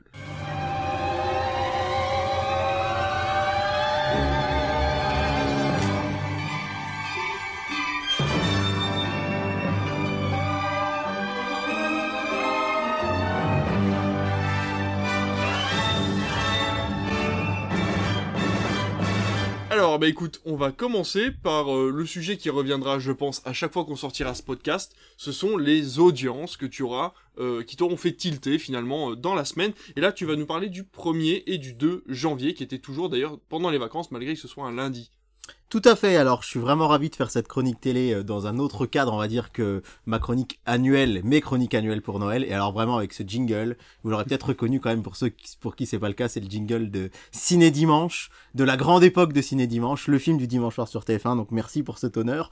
Euh, J'ai euh, effectivement compilé les audiences du 1er et du 2 janvier qui me paraissaient vraiment les plus intéressantes parce que le 1er janvier, vous savez, c'est le fameux duel du dimanche soir. Ça, je vous en ai parlé même dans plein plein de Critflix auparavant le dimanche soir, c'est le moment où les deux plus grosses chaînes de télé du PAF, TF1 et France 2, dégainent leurs films et vraiment euh, ils, ils mettent un, un paquet de budget pour ces films-là et c'est vraiment euh, c'est vraiment quelque chose d'important pour ces chaînes-là de faire de l'audience. Et là, c'était le tout premier duel du dimanche soir de l'année et il était particulier puisqu'il y avait TF1, France 2, mais aussi M6 qui proposait un film. Effectivement. D'habitude, M6 le fait une à deux fois par an. Si vous avez écouté, alors attention, c'est précis, hein, l'émission qu'on avait enregistrée pour Pâques 2021, je vous avais raconté que pour Pâques, il y a une sorte de tradition, et si on se fait une émission avant Pâques, on en reparlera, hein, euh, c'est que le dimanche soir de Pâques, TF1 passe un blockbuster, France 2 un film français, euh, style La Grande Vadrouille, Le Corneau, des choses comme ça, et M6 dégaine un Disney. Sinon, vous le savez, tous les dimanches soirs sur M6, c'est soit Capital, soit Zone Interdite. Et là, comme pour des questions de sécurité routière, le gouvernement français a choisi de faire, faire la rentrée aux jeunes le 3 janvier et pas le 2 pour éviter qu'il y ait trop de monde le 1er janvier sur la route et que dé- déjà qu'il y ait trop de bouchons et que des gens reprennent la route alcoolisés. Il a été décidé de décaler la rentrée au 3 janvier et c'est pour ça que les grandes vacances ont été repoussées d'un jour aussi. Je me posais la question. justement. Voilà, ouais, ouais, c'est pour éviter qu'il y ait trop de monde sur la route et puis effectivement aussi pour que les gens reprennent le travail dès le 2 janvier pour les enfants, ça aurait peut-être été un peu compliqué, surtout si euh, leur famille avait fait un petit peu euh, la fête la veille. Donc, donc comme je le disais, hein, euh, du coup, un jour de plus de vacances en décembre, mais euh, un jour de moins l'été puisque ça repousse d'une journée le début des vacances d'été. Donc, un duel du dimanche soir, le dernier jour des vacances, et bien qu'est-ce que ça fait? Enfin, le dernier soir avant le dernier jour des vacances, eh bien ça fait qu'M6 a dégainé son film aussi. Donc sur TF1, on avait L'appel de la forêt avec Harrison Ford. On avait Papy fait de la résistance, grand classique, sur France 2. Donc on avait le blockbuster et le film français, mais M6 nous a pas sorti un Disney, mais la première diffusion en France du voyage du docteur Dolittle. Ça aurait pu. Ça, aurait pu, oui, oui, oui, oui, oui, exactement. Mais euh, voilà, c'est pas, un, on va dire, un grand classique d'animation, un film d'animation. Et je recontextualise très rapidement pour vous dire que, bah, sur TF1, nota- TF1 était sorti vainqueur des deux duels du dimanche des vacances, mais il y en a un qui était particulier, c'était le précédent, c'était le 25 décembre. Donc le soir de Noël, les gens sont un petit peu moins devant la télé, plus que le 24 quand même le 25, mais moins que les autres jours de la semaine. Mais que les audiences des deux derniers dimanches précédents avaient été assez décevantes. Le premier dimanche des vacances, c'était un inédit et un film français, et sur lequel TF1 misait beaucoup, c'était Le Prince oublié, et il avait fait 2 500 000 téléspectateurs, ce qui est plutôt moyen. On va, on Le 18. du le coup. 18 décembre, voilà. Le dimanche suivant, soir de Noël, Last Christmas, c'est mon film de Noël chouchou, et il avait fait 2 200 000 téléspectateurs. C'est un peu moins, mais c'était plutôt bien. Alors, ça- peut vous paraître paradoxal de dire que 2,5 c'est bof et 2,2 c'est plutôt bien, mais c'est le contexte, Ouais, encore une fois. Encore une fois, un 25 décembre. Voilà, un 25 décembre, il y a encore beaucoup de gens qui sont à table et qui sont pas devant la télé, alors qu'un 18 décembre, au contraire, début des vacances, les gens sont beaucoup devant la télé. ça. Et surtout, 18 décembre, c'est des, ce sont des, des films publicitaires qui sont très très chers, qui rapportent euh, beaucoup oui, de l'argent à la chaîne parce que les annonceurs euh, veulent que leur marque soit vendue pour les fêtes. Donc on avait 2,5, 2,2 et on peut noter que les films sortis, qui sont passés la semaine entre Noël et le jour de l'an ont connu des fortunes diverses en prime time. Plutôt un bon score pour Valérian après 3 millions de téléspectateurs, 2 millions 9. Euh, un petit peu plus décevant euh, pour Gaston Lagaffe avec euh, 2,2 millions. 2,2 pour Gaston Lagaffe, c'était plutôt bof. Donc en fait, voilà, on avait une moyenne de, de téléspectateurs, on va dire entre 2 millions 5 et 3 millions sur TF1 pendant ces vacances. Mais alors, l'appel de la forêt, ça a été le carton absolu C'est vrai? et inattendu avec 5 millions Mais 100 000 non. téléspectateurs C'est fou. une calotte, mais alors une calotte mémorable, hein, puisqu'il fait quand même euh, 2 200 000 de plus que le deuxième. Après, il réunit tout. Harrison Ford, le film Voilà. d'aventure, le film d'animaux. euh, Il y a vraiment énormément de choses. Alors, ce qu'il faut noter aussi, c'est que c'est c'est souvent le cas d'ailleurs, hein, c'est que ça a été un, un bon succès en salle, mais ça n'a pas été un carton incroyable à l'époque. Mm. Mais là, ça réunissait tout pour les vacances, c'est-à-dire, comme tu l'as dit, les familles, c'était le film familial par excellence. Ouais. Vraiment, euh, on peut regarder ça avec des enfants, même si la forêt est un petit peu triste, sans trop spoiler. Euh, on peut regarder ça en famille, il y a de l'aventure, c'est comme tu... Enfin, je ne fais que répéter ce que tu dis, parce que tu as dit les, les, les arg- des arguments qui étaient excellents. y a Omar Sy. Et il y a Omar Sy, tout à fait. Euh, donc ils ont joué aussi là-dessus sur les pubs. Et 25% du public, c'est-à-dire que un quart des Français étaient devant TF1, C'est fou. et les trois autres quarts étaient répartis sur les 26 autres chaînes. Donc quand je vous dis que ça a été un carton énorme, c'est que ça a été un carton énorme. Sur les réseaux sociaux, le film a eu très bonne presse, et ça fait plaisir de voir que ça a autant fédéré Ah bah oui. pour un film que moi, je sais pas si tu l'avais vu toi, mais Non, malheureusement, non. moi voilà, je l'ai vu euh, sur Canal. Ah bah, ouais. Et d'ailleurs, c'est un souvenir parce que je l'ai vu... euh, Il est pas Bon, sorti bon, pendant le confinement, justement, où il y avait pas un truc Oui, comme ça. c'est ça, il est sorti euh, juste après le confinement. Ouais, c'est ça. Et moi, je l'ai vu sur Canal la veille de commencer le boulot que je fais actuellement. Donc, euh, donc euh, c'est pour ça que j'ai ça un peu associé avec ça en tête, mais bon, on n'est pas obligé de le laisser dans le montage. mais toujours est-il que 5,1 millions, moi, j'en revenais pas. Ouais. Et euh, TF1 non plus. Et je peux vous dire que là, euh, si les audiences films avaient été bonnes l'après-midi, assez moyennes le soir, là, champagne pour, euh, Voilà. pour ce, ce dernier euh, jour de l'année. Ça me fait penser un peu au film de Bruce Willis que, dont tu nous avais parlé, qui avait eu un succès très mitigé en salle et qui avait fait un carton d'audience sur TF1, pareil. Euh, je sais plus comment c'était. euh, C'était pas Death Wish. C'est ça, exactement, Le ouais. film d'Eliros, ouais. Ouais, ouais, ouais, ouais. Et au final, euh, là, quand même, bon, le, le succès de l'appel de la forêt avait été beaucoup plus important. Oui. Mais vu que c'était un film post-confinement, il aurait dû sortir, si je dis pas de bêtises, vraiment fin mars 2020. Vraiment, il Ah aurait dû sortir vraiment au début du confinement. Et il a été, il est ressorti à la réouverture des salles. Et finalement, ben voilà, euh, tout le monde s'y est retrouvé. Je suis assez content parce que c'est un film qualitatif et vraiment qui a eu beaucoup de monde devant euh, devant cette chaîne. À la deuxième place, c'est France 2 avec Papy fait de la résistance et 2 millions 9. Ce qui est Donc pas 2 si mal. millions 9, c'est c'est pas mal du Surtout tout. pour un film multi-rediffusé. euh. Non, c'est ça. C'est un film qui a été vraiment, euh, vraiment multi-rediffusé, comme tu dis. Et euh, vous serez pas surpris de savoir que la plupart des téléspectateurs, euh, enfin, ils ont fait surtout une grosse part de marché chez euh, les 50 ans et plus. Ah oui, hein, qui ont connu ce film. Moi, je sais qu'à titre personnel, c'est un film qui, qui m'a. J'adore le Splendide, mais celui-là, il me laisse plutôt de marbre. Mais bon, quand même 2 millions 9. À la troisième place, eh ben en fait c'est dans l'ordre, hein. 1, 2, 3, euh, les enquêtes du commissaire Van Delvalk sur France 3, euh, 2,2 millions de téléspectateurs, on est dans la lignée des Crima, Meurtra, euh, qu'on a eu le soir du 31 d'ailleurs, et qui ont plutôt bien marché comme pour le 24. Et Dr. Dolittle, c'est un peu décevant pour M6, seulement quatrième, Ah oui. avec 1,7 million, c'est pas mal, mais Mais les gens sont peut-être pas habitués à aller sur C'est ça, M6, c'est à ça. regarder un film Ouais. le dimanche soir. c'est ça. Les gens ont dû mettre M6, voir que c'était pas zone interdite Ouais, et ils sont repliés sur autre chose. quoi. Exactement. Moi, je trouve aussi que c'est pas vraiment de la contre-programmation. Pour le coup, France 2, c'était très différent de TF1. Oui, Le Docteur Dolittle et l'appel de la forêt, ça touche quand même un peu le même Ouais. public. je suis d'accord. Les gens ont pas l'habitude. Et en fait, ce qui fait que pour pas qu'ils font de bonnes audiences, je pense, c'est que ils balancent le Roi Lion, euh, La Belle et la Bête. Ils balancent un très gros truc. Là, le Docteur Dolittle, c'est quand même. Alors, je pense que le Docteur Dolittle sur TF1, il aurait pas fait 5 millions 1, Non. mais il aurait fait peut-être ses 3 millions quand même. Oui, ouais, ouais. Mais là, le fait que. euh, alors, il y a aussi cette fameuse chaîne réflexe. hein. Euh, ça, c'est un argument qui vaut depuis très longtemps. C'est qu'il y a plein de gens, ils allument leur télé, ils appuient sur le bouton 1. C'est Et après, ils bougent pas. Bah ouais, c'est ça. Et là, ouais, c'est un petit peu décevant. D'autant qu'ils sont talonnés à la cinquième place par Arte et l'homme qui murmurait à l'oreille des chevaux, Ah oui. qui, était, ouais. qui a fait un- presque un million trois. Euh, un million deux cents et quelques mille, 6,8% de part d'audience, 8,3 pour le voyage du docteur Dolittle. Euh, voilà, mais en tout cas, bah, gros gros carton pour l'appel de la forêt.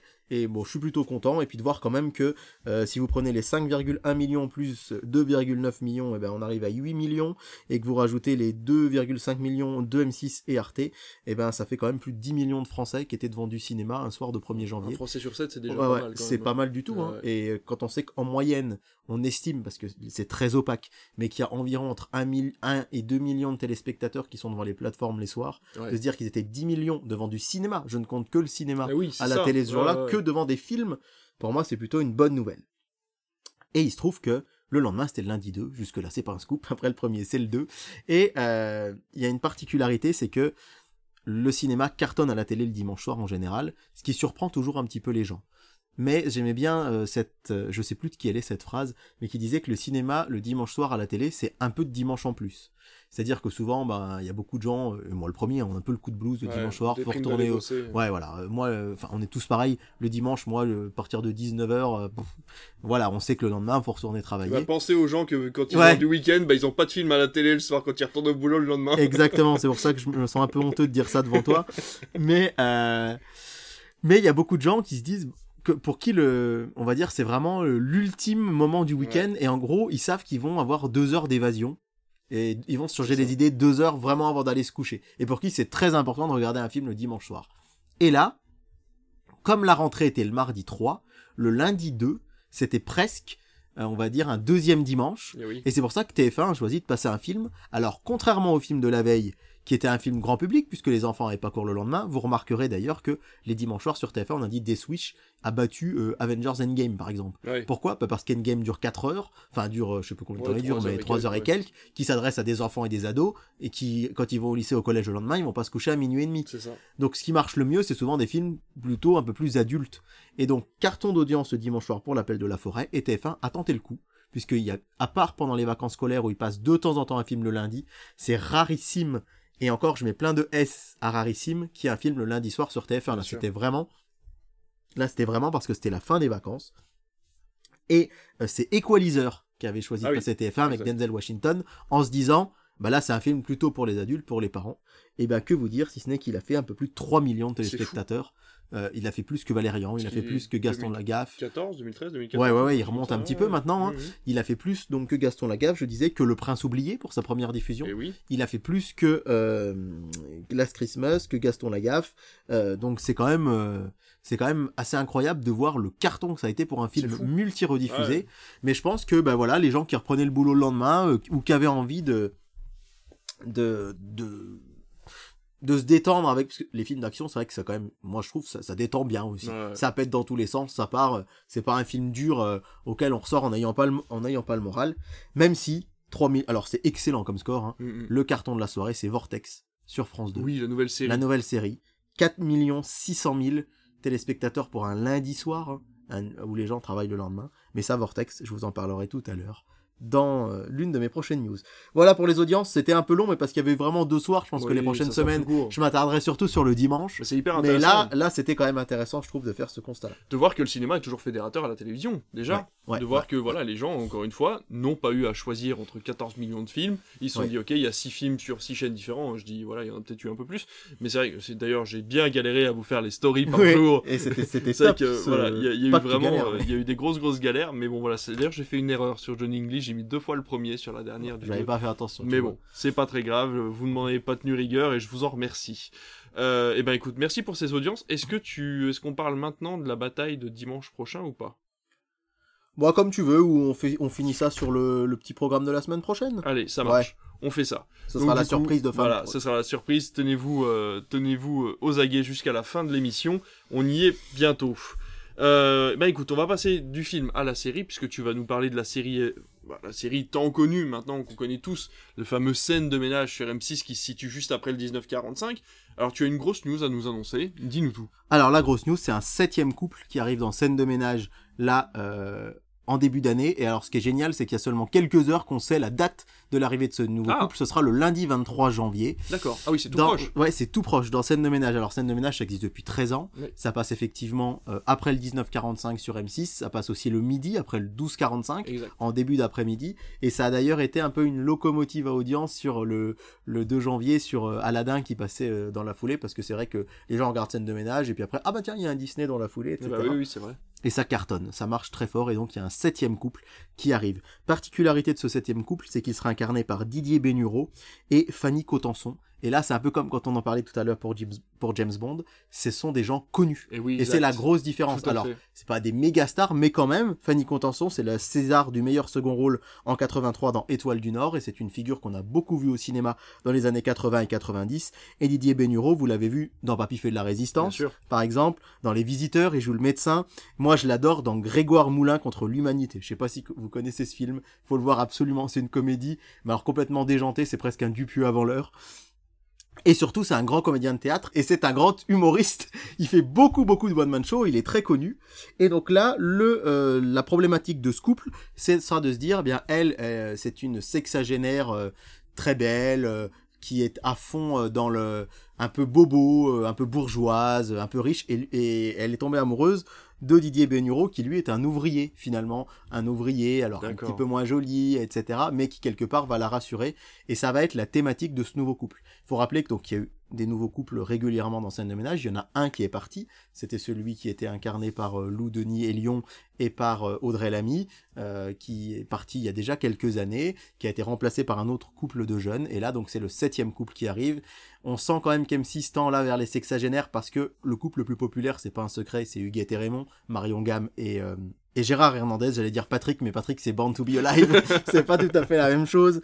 Et là, on sent que voilà, on veut jouer un peu. C'est un, un couple qui est un peu dans les âges aussi euh, euh, de nos amis euh, Liliane et José. Et alors, par contre, il y a une petite grogne sur les réseaux sociaux qui naît, et j'avoue que je suis assez d'accord avec cette grogne, c'est que je trouve qu'il serait temps qu'il y ait un couple homosexuel. Mais complètement. dans Je pensais que tu allais nous annoncer Mais ça. vraiment, ça fait des années qu'on en parle, et je trouve qu'il serait vraiment temps, déjà pour une Surtout question... de la part d'M6. Oui, surtout pour une question de représentativité. Oui. Vous avez sept couples, ce serait pas illogique qu'il y ait un couple homosexuel parmi ces sept, parce Bien que sûr. je sais pas quelle est la part des couples homosexuels par- parmi tous les couples en France, mais je pense que c'est quand même une part qui n'est pas négligeable.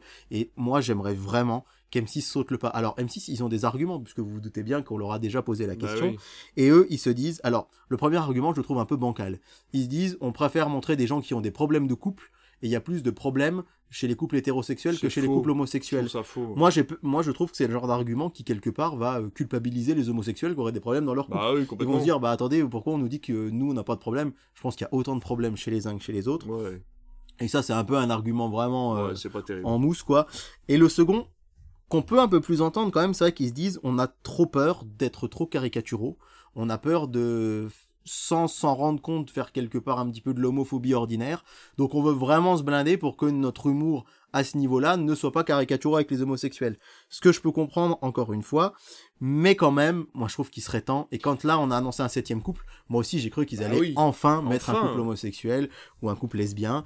Mais malheure- enfin, malheureusement, je, je ne doute pas que Didier Bénureau et Fanny Contenson Oui, seront très bien dans bien leur sûr. rôle. Mais il y en a marre. quoi. mais Enfin, ce serait d'un ouais, ouais. Moi je, je, je vois qu'on est Bah, sur. en plus, la, la règle serait simple, ce serait de se protéger, enfin, de se protéger. Attention, ce que je vais dire, faut pas. euh, Mais finalement, est-ce qu'ils ont pas la possibilité de trouver des euh, écrivains de scénarios et de sketchs qui seraient eux-mêmes homosexuels, qui feraient partie d'un regroupement LGBT par exemple, et qui pourraient écrire pour M6 Bien sûr. pour se, justement se protéger en disant bon bah écoutez, on a fait confiance à la communauté LGBT pour écrire des sketchs sur euh, voilà sur cette communauté là. On a voilà si on se plante, ben euh, c'est que vous êtes, enfin voilà, il y a eu un problème de compréhension. Donc je trouve que les arguments tiennent pas trop la route, Ouais. c'est quand même bien dommage, surtout au bout de 15 ans. C'est ça, au, bout de presque 15 ans, et puis euh, en sachant quand même que on est une société et on, a un audiovisuel qui se veut représentatif, et c'est très bien que qu'on puisse voir des, des homosexuels à la télé. Je veux dire qu'il y aurait rien de choquant, Mais- il y aurait rien. C'est vraiment l'inverse qui est choquant, quoi, de se dire qu'il n'y a pas de couple dans cette émission. pour moi. Surtout après le, le, le succès de Drag Race France. Oui, bien En sûr. ce moment sur France Télévisions, France Télévisions, qui lance Drag Race France en deuxième Ouais. partie de soirée, qui au début était prévu pour Ouais, France ouais. TV slash, Ouais. et qui finalement va peut-être se retrouver en prime time l'année prochaine. Enfin, donc ça. on est quand même sur une, avancée énorme. Voilà, la M6 qui société en évolue et c'est un petit et c'est un petit peu dommage. Alors, je pense que là, franchement, c'est peut-être leur, c'est peut-être la dernière fois. S'il y a un huitième couple, je pense qu'ils auront pas trop le là, choix ouais. parce que là, ça grogne, ça grogne, ça grogne et ça grogne de plus en plus. Et encore une fois, moi, là, je, je, je râle pas souvent, mais là, je râle, je râle quand même. Est-ce qu'ils ont pas peur de perdre une partie du public qui serait un petit peu frileux de voir ce genre de choses à la télévision? Peut-être, sans doute qu'il y a un petit peu de- de- des arguments un peu comme ça euh, qui sont pour moi très difficilement audibles, mais euh, je pense que ils, je pense qu'ils sont sincères quand ils disent qu'ils ont peur de mal Oui, faire. ça par contre je suis entièrement d'accord. Et, et, et je pense qu'ils sont, c'est plus voilà la frilosité un peu. Enfin, c'est un peu dommage. Mais on, on sait qu'M6 nous écoute pas, mais si jamais euh, ils nous entendaient, ben voilà, on aimerait bien nous tous avoir un peu plus de représentativité pour tout le monde à la télé. Ce serait quand même chouette. On va passer de la série à... Alors c'est entre la télé-réalité, le documentaire et le reportage. Il va falloir que tu nous expliques un petit peu parce que moi je connais le concept mais c'est pas forcément l'émission la plus connue de la télévision française. Tu vas nous parler d'un invité exceptionnel de la rencontre des papotins qui est sur France 2 si je ne me trompe pas. C'est ça. Alors, Les Rencontres du Papotin, c'est une émission de télévision euh, qui, sont, qui est inspirée d'un magazine qui s'appelle Papotin. Et euh, on en est au numéro 39 du Papotin. Et la particularité de Papotin, qui est donc un journal créé en 1990, c'est que euh, tous ces journalistes sont atteints de troubles autistiques. C'est ça qui fait la particularité. Et ils ont décidé de l'adapter en émission de télé, c'est-à-dire que les journalistes, les qui sont d'ailleurs pas tous journalistes, les personnes qui vont interviewer une personnalité ont des troubles autistiques ou euh, plus ou moins marqués. Certains euh, ont, ont des formes d'autisme euh, qui sont assez fortes et ça donne des interviews géniales parce qu'elles sont Ouais. complètement sans filtre. Ouais. Et on a eu trois numéros jusque-là. Le Je n'ai vu que le premier, moi c'était avec Gilles Lelouch. Oui, qui était bien. Euh, qui était vraiment très sympa. Alors, je le précise, hein, c'est diffusé le samedi soir à 20h30 sur France 2. Donc, c'est juste après le journal. C'est entre le journal Ah oui, et le prime time. Avant la météo, donc c'est un horaire en plus qui est, où il y a beaucoup, beaucoup de gens devant la télé.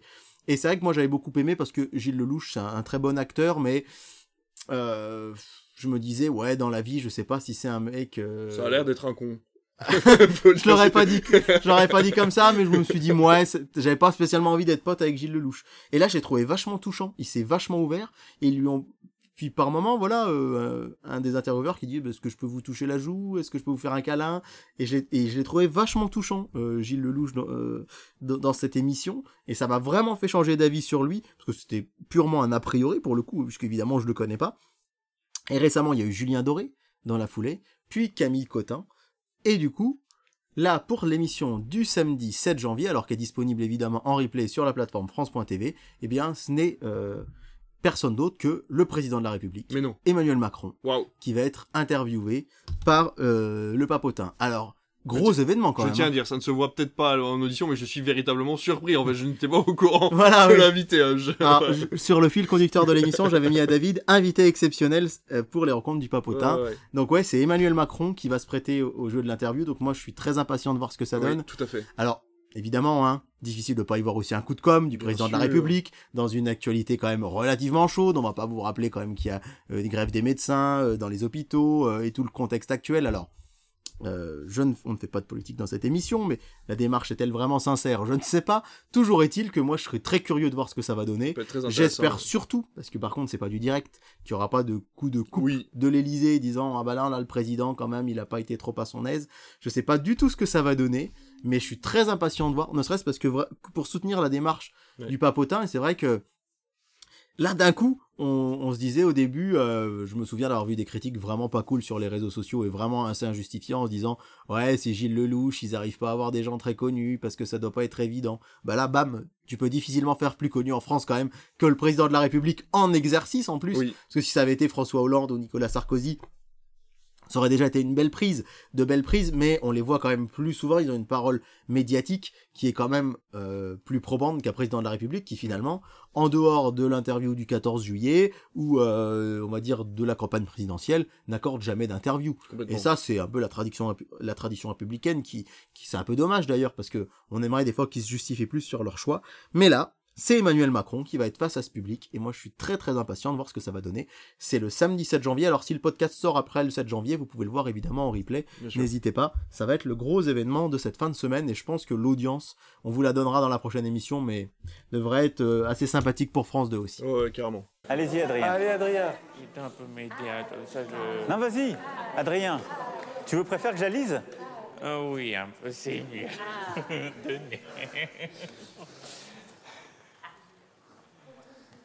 Euh. J'allie pour tout le monde Non, je ne sois pas contrarié. Il est le président, il doit montrer l'exemple et ne pas se marier avec sa prof. Quand tu es amoureux, tu, tu choisis pas? C'est pas bien, tu crois? C'est pas facile. Elle n'a pas été vraiment ma prof, elle était ma prof de théâtre. Ah, C'est pas tout à- ça compte pas pareil. D'accord.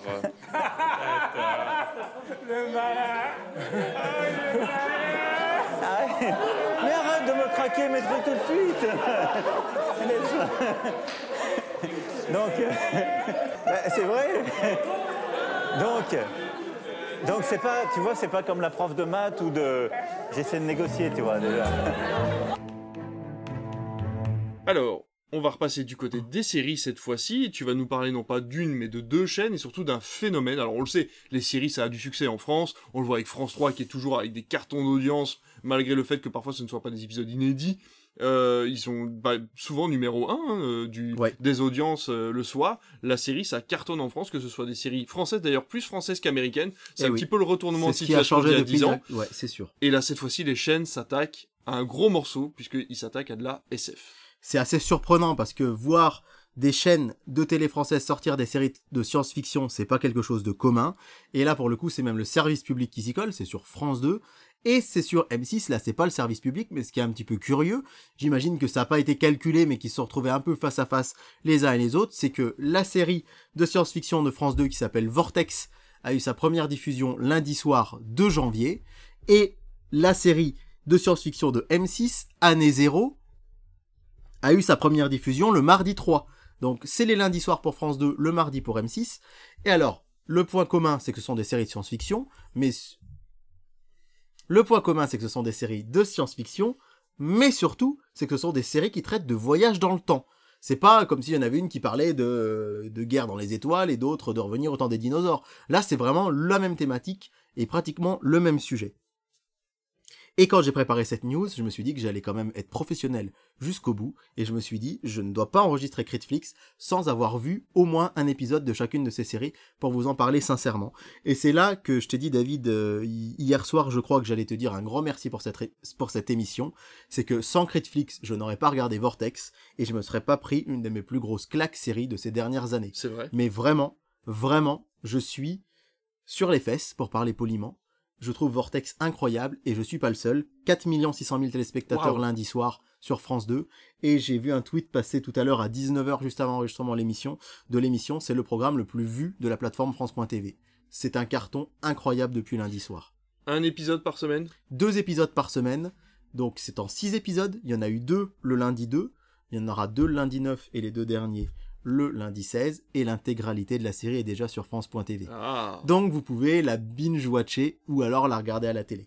À l'heure où j'enregistre notre émission, j'ai vu trois épisodes. J'avais dit que je regarderais qu'un. j'ai vu trois épisodes et j'ai trouvé ça absolument incroyable. Mais vraiment, au point de vous dire, c'est incomparable, c'est complètement débile ce que je vais dire, mais je prends beaucoup plus mon pied là en voyant Vortex que devant le Seigneur des Anneaux sur Prime Ah oui. que j'ai vu euh, pendant les vacances, qui m'a bien plu, mais sans plus. Mais là, Vortex, me- la série me hante, Ah bah, vraiment. Je suis très content pour le service public. J'espère, d'ailleurs, David, je t'invite à essayer de la regarder, bien à sûr, la tester, parce que Je l'aurais vu pour le prochain podcast. Eh ben tiens, avec grand plaisir. Je vous fais le pitch rapidement quand même pour vous donner envie parce que je, je trouve ça assez fou. Pour te sans dire, vous Tom- spoiler. Thomas, j'ai entendu Thomas, Thomas Sisley, je vais y arriver. Thomas Ouais. Sisley en parler, j'ai pas compris. Donc il va Alors. falloir que tu sois compréhensif, Je vais essayer d'être le plus clair possible. compréhensible. Je vais essayer d'être clair. Le début de la série, ça se passe le 19 juillet 1998. Ne- On est juste après la finale de la Coupe du Monde, première victoire de l'équipe de France, etc., etc. Thomas Sisley est policier, flic, et sa femme est juge d'instruction. J'espère que jusque-là, c'est très clair. Normalement, ça devrait. Il est flic, elle est juge, et un matin, elle va faire son jogging. Elle lui dit, viens avec moi, courir, comme ils ont l'habitude de courir ensemble le matin. C'est 7 heures du matin, elle dit, non, je suis fatigué, on a un bébé de 11 mois, je préfère m'en occuper. Sa femme part courir, deux heures plus tard, ça toque à la porte, c'est son meilleur ami, son collègue policier qui lui annonce qu'elle a été retrouvée morte en bas d'une falaise. La série se passe en Bretagne, elle est tombée de la falaise, elle est morte. C'est un accident. Ça s'arrête là. Et là, la série nous emmène directement en 2025. C'est important de le noter, c'est pas en 2022 ou 23, mais en 2025. Donc on est 27 ans après. Euh, Thomas Sisley est toujours flic, sauf qu'il a 52 ans dans la série, il en a 48 dans la vie, c'est un petit peu vieilli. Et pourquoi c'est en 2025 Parce qu'en fait, il est policier, mais la police a des techniques un tout petit peu plus avancées que les nôtres maintenant, au point que c'est certes de la science-fiction, parce que c'est pas le cas maintenant, mais c'est pas complètement déconnant. C'est- presque de l'anticipation. c'est de l'anticipation plus, c'est-à-dire qu'en fait, quand il y a une scène de crime, il y a plusieurs drones qui viennent et qui filment la scène de crime, c'est-à-dire euh, le moment de la- au moment où les policiers vont découvrir le corps, il y a des drones qui filment et ça permet de modéliser cette scène de crime pour que dans une grande pièce, on va dire dans le dans les locaux de la police, le policier puisse mettre des lunettes de réalité virtuelle et revoit euh, cette scène, c'est-à-dire revoit où était placé le corps, revoit s'il n'y avait pas des inscriptions sur un rocher, si dans le sable il n'y avait pas un détail qu'ils auraient manqué. Ça permet aux policiers de revoir la scène de crime en fait. Alors attention, hein, c'est pas de voir qui a tué qui. Ah oui, oui. C'est c'est juste euh, les, les drones modélisent ce qu'ils voient en direct D'accord. et comme ça en réalité virtuelle, en 3D, dans leur bu- dans cette, espèce d'immense salle vide, ils marchent avec euh, des lunettes euh, en VR et comme ça, ça leur permet de revoir des détails. Et là, Thomas Sisley va intervenir sur un meurtre qui a eu lieu en bas de la falaise où sa femme est morte 27 ans plus tôt. Donc, évidemment, il est troublé par tout ça, et comme à chaque fois après un crime, il va dans la salle mettre ses lunettes pour voir ce qui se passe. Il revoit, il voit effectivement des détails qu'il n'avait pas vus, qu'il y avait un cœur sur la plage avec des initiales, ce qu'il n'avait pas forcément vu le premier coup, donc il note ça. Et là, il, il voit que son la matrice bug. Il appelle la collègue en charge de la VR, il lui dit c'est normal, je t'avais prévenu, il était chargé qu'à 98%, c'est buggé. Euh, fallait attendre 100%, fallait attendre 5 minutes. Il dit c'est pas grave, je continue de travailler comme ça, et là tout à coup, il aperçoit sa femme en train de courir sur cette scène. Ce qui est absolument impossible puisqu'elle est morte Oui. 27 ans plus tôt. Et il pense qu'il a une hallucination. Et il va interpeller sa femme en lui disant mais c'est toi, c'est toi. Et là elle se retourne et chose folle c'est qu'elle le voit. Et en fait il se rend compte que dans cette salle de réalité virtuelle il peut discuter avec sa femme une semaine avant sa mort. Et il va lui expliquer, il va lui dire, écoute, euh, euh, au début, voilà, c'est compliqué parce qu'elle le croit pas, mais assez vite, elle, elle le croit, elle comprend. Il va lui dire, écoute, ce soir, c'est la demi-finale de la, la Coupe du Monde. Thuram va marquer deux buts, ce qui est complètement improbable vu que c'est Mhm. un défenseur. Euh, tu vas aller à telle soirée, moi, je vais renverser le verre de vin, nanana. Elle voit que ce qui se passe, c'est vrai, elle se rend compte que c'est vrai. Et en fait, ils se donnent rendez-vous tous les soirs à 23h. Lui, il retourne dans le bureau de police, il met les lunettes, il discute avec sa femme. Mais du coup, à ce moment-là, Et là, sans trop en dévoiler, euh, on sait pas si c'est vrai ou ça peut toujours être une hallucination, peut-être. Ça peut toujours être une hallucination, mais il va dire à sa femme, écoute, il y a un moyen de savoir si ça déconne ou pas. Le 9 juillet, t'es allé voir la demi-finale de la Coupe du Monde chez notre pote, j'ai une photo à la maison. N'y va pas, et on va voir si, comme dans Retour vers le futur, ça t'efface de la photo. Et du coup, sa copine n'y voit pas, il se rend compte que elle disparaît de la photo, et là, il se rend compte que c'est pas une hallucination. D'accord. Et il va dire à sa femme, écoute, tu vas mourir dans une semaine. Il faut qu'on trouve une solution pour pas que tu tombes de la falaise en courant. Donc ce que tu fais, tu prends des billets de train, tu te barres très loin de la Bretagne et comme ça tu meurs pas. Elle va acheter des billets de train et là, sur le dossier de la mort de sa femme, on se rend compte que c'est juste la date qui change. Elle meurt plus le 19, elle meurt le 17. Donc on se rend compte très vite que sa femme n'est pas tombée de la falaise, mais elle a été assassinée. Et là, et c'est là où, la série prend tout son sens, je trouve, et où c'est passionnant, c'est qu'en fait, Thomas Sisley est pris dans un immense, euh, on va dire, paradoxe et dilemme psychologique. C'est que comme sa femme est morte, il s'est marié avec une autre femme et il a eu un enfant. Et là, il dit à sa femme, le problème, c'est que si tu meurs pas, moi, je rencontre pas ma, ma nouvelle femme, Et donc mon fils disparaît. Ouais. Je veux pas que mon fils disparaisse, mais en même temps, je veux pas que tu meurs. Eh bah oui. Et on voit pas seulement Thomas Sisley, c'est-à-dire que la série est coupée en deux. On voit Thomas Sisley en 2025 qui essaye de résoudre le meurtre, et en même temps, on suit son épouse en 98 qui essaye, elle, de son côté, de rompre avec Thomas Sisley. Comme ça, elle dit si je le quitte, bah lui, il pourra se remettre en couple. Ah Oui, Donc c'est ça qui est hyper intéressant. Et il se rend compte qu'en fait, en faisant un, un tout petit changement, elle, elle, comme elle n'est pas allée à la demi-finale de la Coupe du Monde, leurs deux meilleurs amis ne se sont pas rencontrés, leurs enfants ont disparu, et il y a ce fameux phénomène d'effet papillon qui fait que, bah pourquoi, son chef qui était un homme devient une femme, euh, son collègue qui était marié euh, devient euh, un, un garçon qui s'égare un peu. nous en dis pas trop. Ah là. non, non, là c'est vraiment le dé- c'est vraiment l'épisode 1, le- la, la première moitié de l'épisode 1, Ah ce oui, que je vous dis. d'accord. Voilà. Là j'en ai vu beaucoup, beaucoup plus. Non, non, vraiment, je fais, je, je me garde. Effectivement, ça vous raconte une bonne partie de l'épisode 1, mais pas plus. Vraiment, j'insiste là-dessus. Et je m'arrêterai là juste pour vous dire que c'est super bien filmé. C'est très prenant. Le, di- le dilemme euh, psychologique est assez dingue. Parce que vraiment, de se dire, mais alors qu'est-ce que je fais? Est-ce que j'empêche ma femme de mourir, mais du coup, ça va tuer mon fils? Mais d'un autre côté, si, enfin, c'est, c'est hyper bien pensé. Moi, j'en ai vu trois épisodes jusqu'à présent. Et j'ai vraiment été vraiment charmé. Là, je pense qu'après l'émission, je vais aller regarder le quatrième avant d'aller me coucher. Et j'essaye de me retenir parce que vraiment, quand j'ai commencé lundi, je voulais regarder les six. Mais je trouve qu'on on apprécie plus une série en prenant son temps. Donc, Encore une fois, peut-être aller en discuter sur les réseaux pendant qu'ils Ouais, sont voilà, diffusés ouais, sur. France 2. exactement. Donc, j'avais, on n'a pas prévu de coup de cœur dans cette nouvelle formule de Critflix, mais moi, c'est mon méga coup de cœur. Mais bah, vraiment, j'avais pas regardé de- très peu de séries en 2022, mais alors celle-là, c'est incroyable. Vraiment incroyable. Donc, je vous la conseille, c'est Vortex. Je suis pas un grand fan de Thomas Sisley pourtant de base, hein, je vous le dis, j'aime bien les BD Largo Winch, mais j'ai jamais regardé les films parce que lui, Mhm. con- arrivait pas à me convaincre. Mais là, le casting est top, c'est des acteurs qu'on connaît pas trop d'ailleurs. D'ailleurs, Thomas Sisley qui a eu énormément de succès avec la série qu'il avait eue sur TF1. Oui. Euh... C'était son prénom d'ailleurs dans la série, mais je ne, ne reviens pas dessus. Non, c'est pas Alex Hugo. Balthazar. Balthazar, voilà, ouais. Voilà, donc euh, Ouais, finalement ouais. il revient sur France 2, donc il ramène déjà les Ah fans de Balthazar, puisque lui avait vraiment coupé euh, à la saison 6, je crois, donc ça faisait quand même 6-7 ans qu'existait cette série, et là il débarque sur France 2, donc il ramène les fans de TF1 sur France 2 avec une série SF, c'est vraiment très très... euh, Enfin, c'est... C'est un gros gros coup, euh, un gros pari hein, quand même pour France Télévisions. Ouais, et ce qu'il y a, c'est que c'est un carton et sur toutes les cibles. Et moi, je l'ai constaté euh, assez curieusement. J'ai, euh, bah, je, peux- je peux dire son âge. J'ai ma marraine qui a passé 70 ans et qui a adoré. Elle a, Ouais. elle a dévoré les deux premiers épisodes. Alors elle, elle verra la suite lundi parce Eh oui. qu'elle n'a pas les plateformes, etc.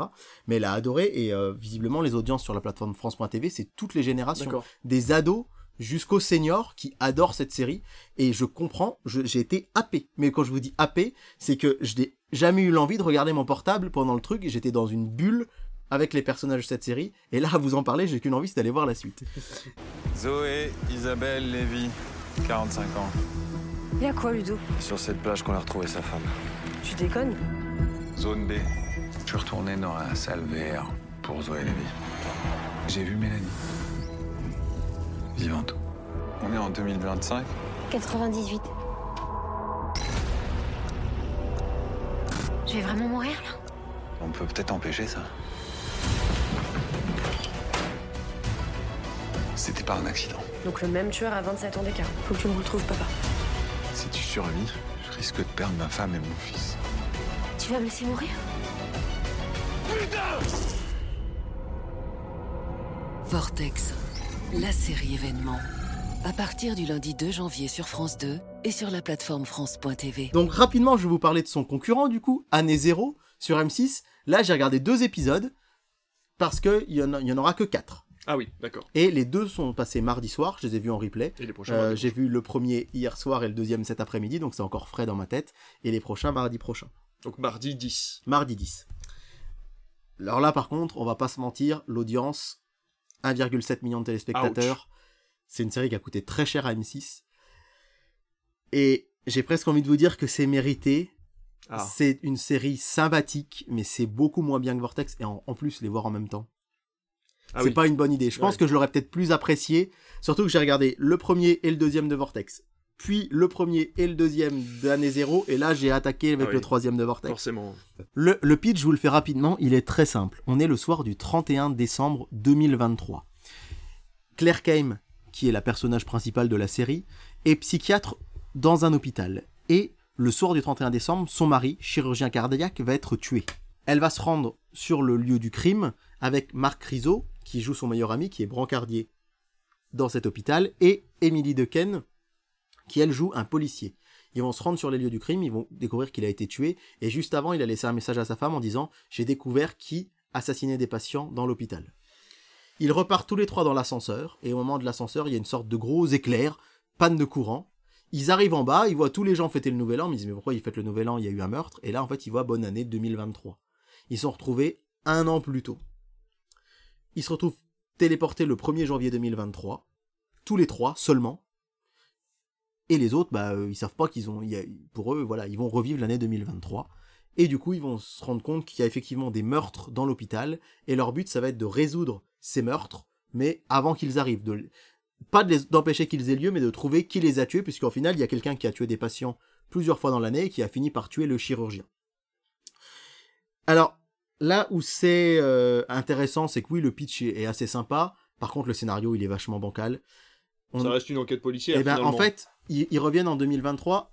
Il faut savoir que le personnage de d'Emily Dequesne ne veut pas re- revenir en 2024 puisque son mari est mort d'une crise cardiaque le 2 janvier 2023. Donc elle va arriver à le sauver dès le premier épisode. Claire Kame, elle, comme son mari est mort le 31 décembre, elle se dit c'est l'occasion de le sauver. Et euh, Marc Rizzo, lui, par contre, et c'est là en fait, c'est un des trucs, un, des pitchs un peu plus gonflants, on va dire, de la série, c'est que lui, il a demandé sa femme en mariage le 31 décembre 2023, et sa femme, il ne va le la rencontrer que le 14 février 2023. Elle sera victime d'un accident de la route alors que lui est brancardier, et elle va tomber amoureuse de lui à ce moment-là. Et là, on tombe dans une intrigue un peu nulle, moi je trouve, parce que on n'arrête pas de dire dans la série, mais fais pas ça. Là Ouais. où Vortex se sert de Retour vers le futur et des films sur les failles spatio-temporelles pour euh, il, il- il sait, euh, Thomas Sisley, que tout ce qu'il va faire va porter à conséquence. Et en fait, nous, on le sait aussi, parce qu'on a tous vu Retour vers le futur, Ouais. on a tous vu ce genre de film. Et là, lui, il se dit, ah bah, je peux pas attendre un mois et demi avant de sortir avec ma copine, je vais aller la voir maintenant. Ah. Et alors, on n'arrête pas de lui dire, mais fais pas ça, de se dire, mais fais pas ça. ouais. Et donc, il y va, puis il fait genre, euh, bonjour, euh, ça vous dit que je vous invite dans tel resto, euh, j'écoute telle musique, je vais voir tel film au cinéma, puis elle, elle lui dit, mais attendez, mais vous êtes super chelou, en fait, vous m'avez espionné et tout. Bah oui, forcément. Forcément, quoi. et lui, après, il se morfond, il la harcèle en- encore plus, il dit, je viens du futur, hein, mais je t'aime, tu vas m'épouser. Donc ça, c'est vraiment tiré par les cheveux. Ce qui est un peu bizarre aussi, c'est qu'il y a des ellipses. Parce que forcément, ils ont un an pour Ah résoudre ouais. le meurtre. Et, coup, donc, en fait, on voit, dans le premier épisode, on voit 1er, 2, 3, 4 janvier. Puis après, deuxième épisode, ça saute à la Saint-Valentin. Et du coup, on se dit, Ah, alors, oui, ok, oui. ils ont vécu trois semaines dans le passé, sans qu'on sache vraiment ce qui va se passer. Claire Kame, elle a une aventure en 2023. Là, elle se dit, il faut pas que je tombe dans les bras du mec. Ah ouais. Et elle tombe quand même dans les bras du mec. Donc, c'est un peu plus, c'est beaucoup, je trouve que c'est beaucoup moins fin. Ouais. Il y a que 4 épisodes. J'ai envie de savoir comment ça se termine, donc je vais regarder l'épisode 3 et 4. Mais je suis beaucoup, beaucoup moins convaincu. Donc c'est une chronique assez longue sur, sur une news télé, hein, j'avoue, je suis désolé. Mais euh, si, si j'avais pas regardé les épisodes, je vous aurais dit le pitch de Vortex, le pitch euh, zéro et les audiences. Mais là, je peux vous donner euh, expertise, c'est pas le mot parce que ce serait vachement vantard, mais mon avis, du moins, et vous dire que vraiment Vortex, il faut que vous regardiez cette série. Elle est sur MyCanal, bien sûr, elle est sur France.tv et elle est à la télé sur France 2. Et c'est vraiment, vraiment génial. Et année zéro, c'est pas terrible, terrible. Et d'ailleurs, j'ai vu que les critiques étaient pas très bonnes sur les Mhm. réseaux sociaux et dans les magazines télé où les journalistes euh, spécialisés en série ont pas trouvé ça terrible. Mais Vortex, foncez, foncez. Ce qui est bien avec la SF en France, la science-fiction et l'anticipation en France, c'est que la plupart du temps, ils arrivent quand même à se débrouiller pour, on va dire, avec un rapport budget équilibré, à faire surtout de l'émotionnel. C'est-à-dire qu'on n'est pas dans l'américain grandiloquent qui va essayer de faire de l'effet spécial juste pour faire des effets spéciaux et du coup se retrouver parfois avec des trucs un peu cheap. Là, dans Vortex, de ce que j'en ai vu, Ouais. de, du budget qu'ils ont, vu qu'ils jouent vraiment sur euh, le, le relationnel en fait entre les personnages sur un fond d'anticipation SF, on n'a pas ce côté un peu cheap. Et donc du coup on fait. utilise très bien les thématiques et les mécaniques en fait de la science-fiction et du voyage dans le temps, mais euh, on n'a pas ce côté un peu cheapos avec plein d'effets Ouais. partout quoi. Et puis les effets spéciaux sont très corrects parce qu'il n'y en a pas besoin d'en avoir euh, de tous les côtés. La salle de réalité virtuelle, elle est assez crédible, vraiment. Mm, mm. Et puis après, ben, ils ont très bien refait 1998 et ça c'est cool parce que Ouais. franchement, je sais pas si vous vous souvenez, je crois que j'en avais parlé dans Critiflix, mais du téléfilm sur Grégory Le Marchal qui est sorti en 2021, je crois, où on était censé le revoir avant de rentrer à la Starac et genre on le voyait dans des passer dans des rayons CD et DVD où il y avait que des films de 2020 dans le Ah, Enfin, c'était ouais. super mal documenté, quoi. Ils avaient pas fait gaffe. Là, là, 98, on y croirait vraiment. Jusqu'aux petits détails des paquets d'emballage Ah oui. de, dans les placards qui sont des paquets d'emballage de, de, de ces 98, années-là, de quoi. Ouais, 98. d'accord, qui ont plus Et de 20 d'ailleurs, la com de France 2 était assez incroyable. C'est que toute la journée, lundi, ils ont fait faussement bugger leur programme. Et euh, par moment, le logo de France 2 disparaissait. C'est le logo de France 2 de 98 Mais qui était mis à la place. Ah, génial. Et ils ont fait ça Ils pendant, le- bien joué ça. pendant les maternelles, pendant euh, pas pendant Amour, Gloire et Beauté, puisque vous savez que ça a changé de chaîne Bah le oui, 2 bah oui. janvier. Mais ils ont fait ça toute la journée.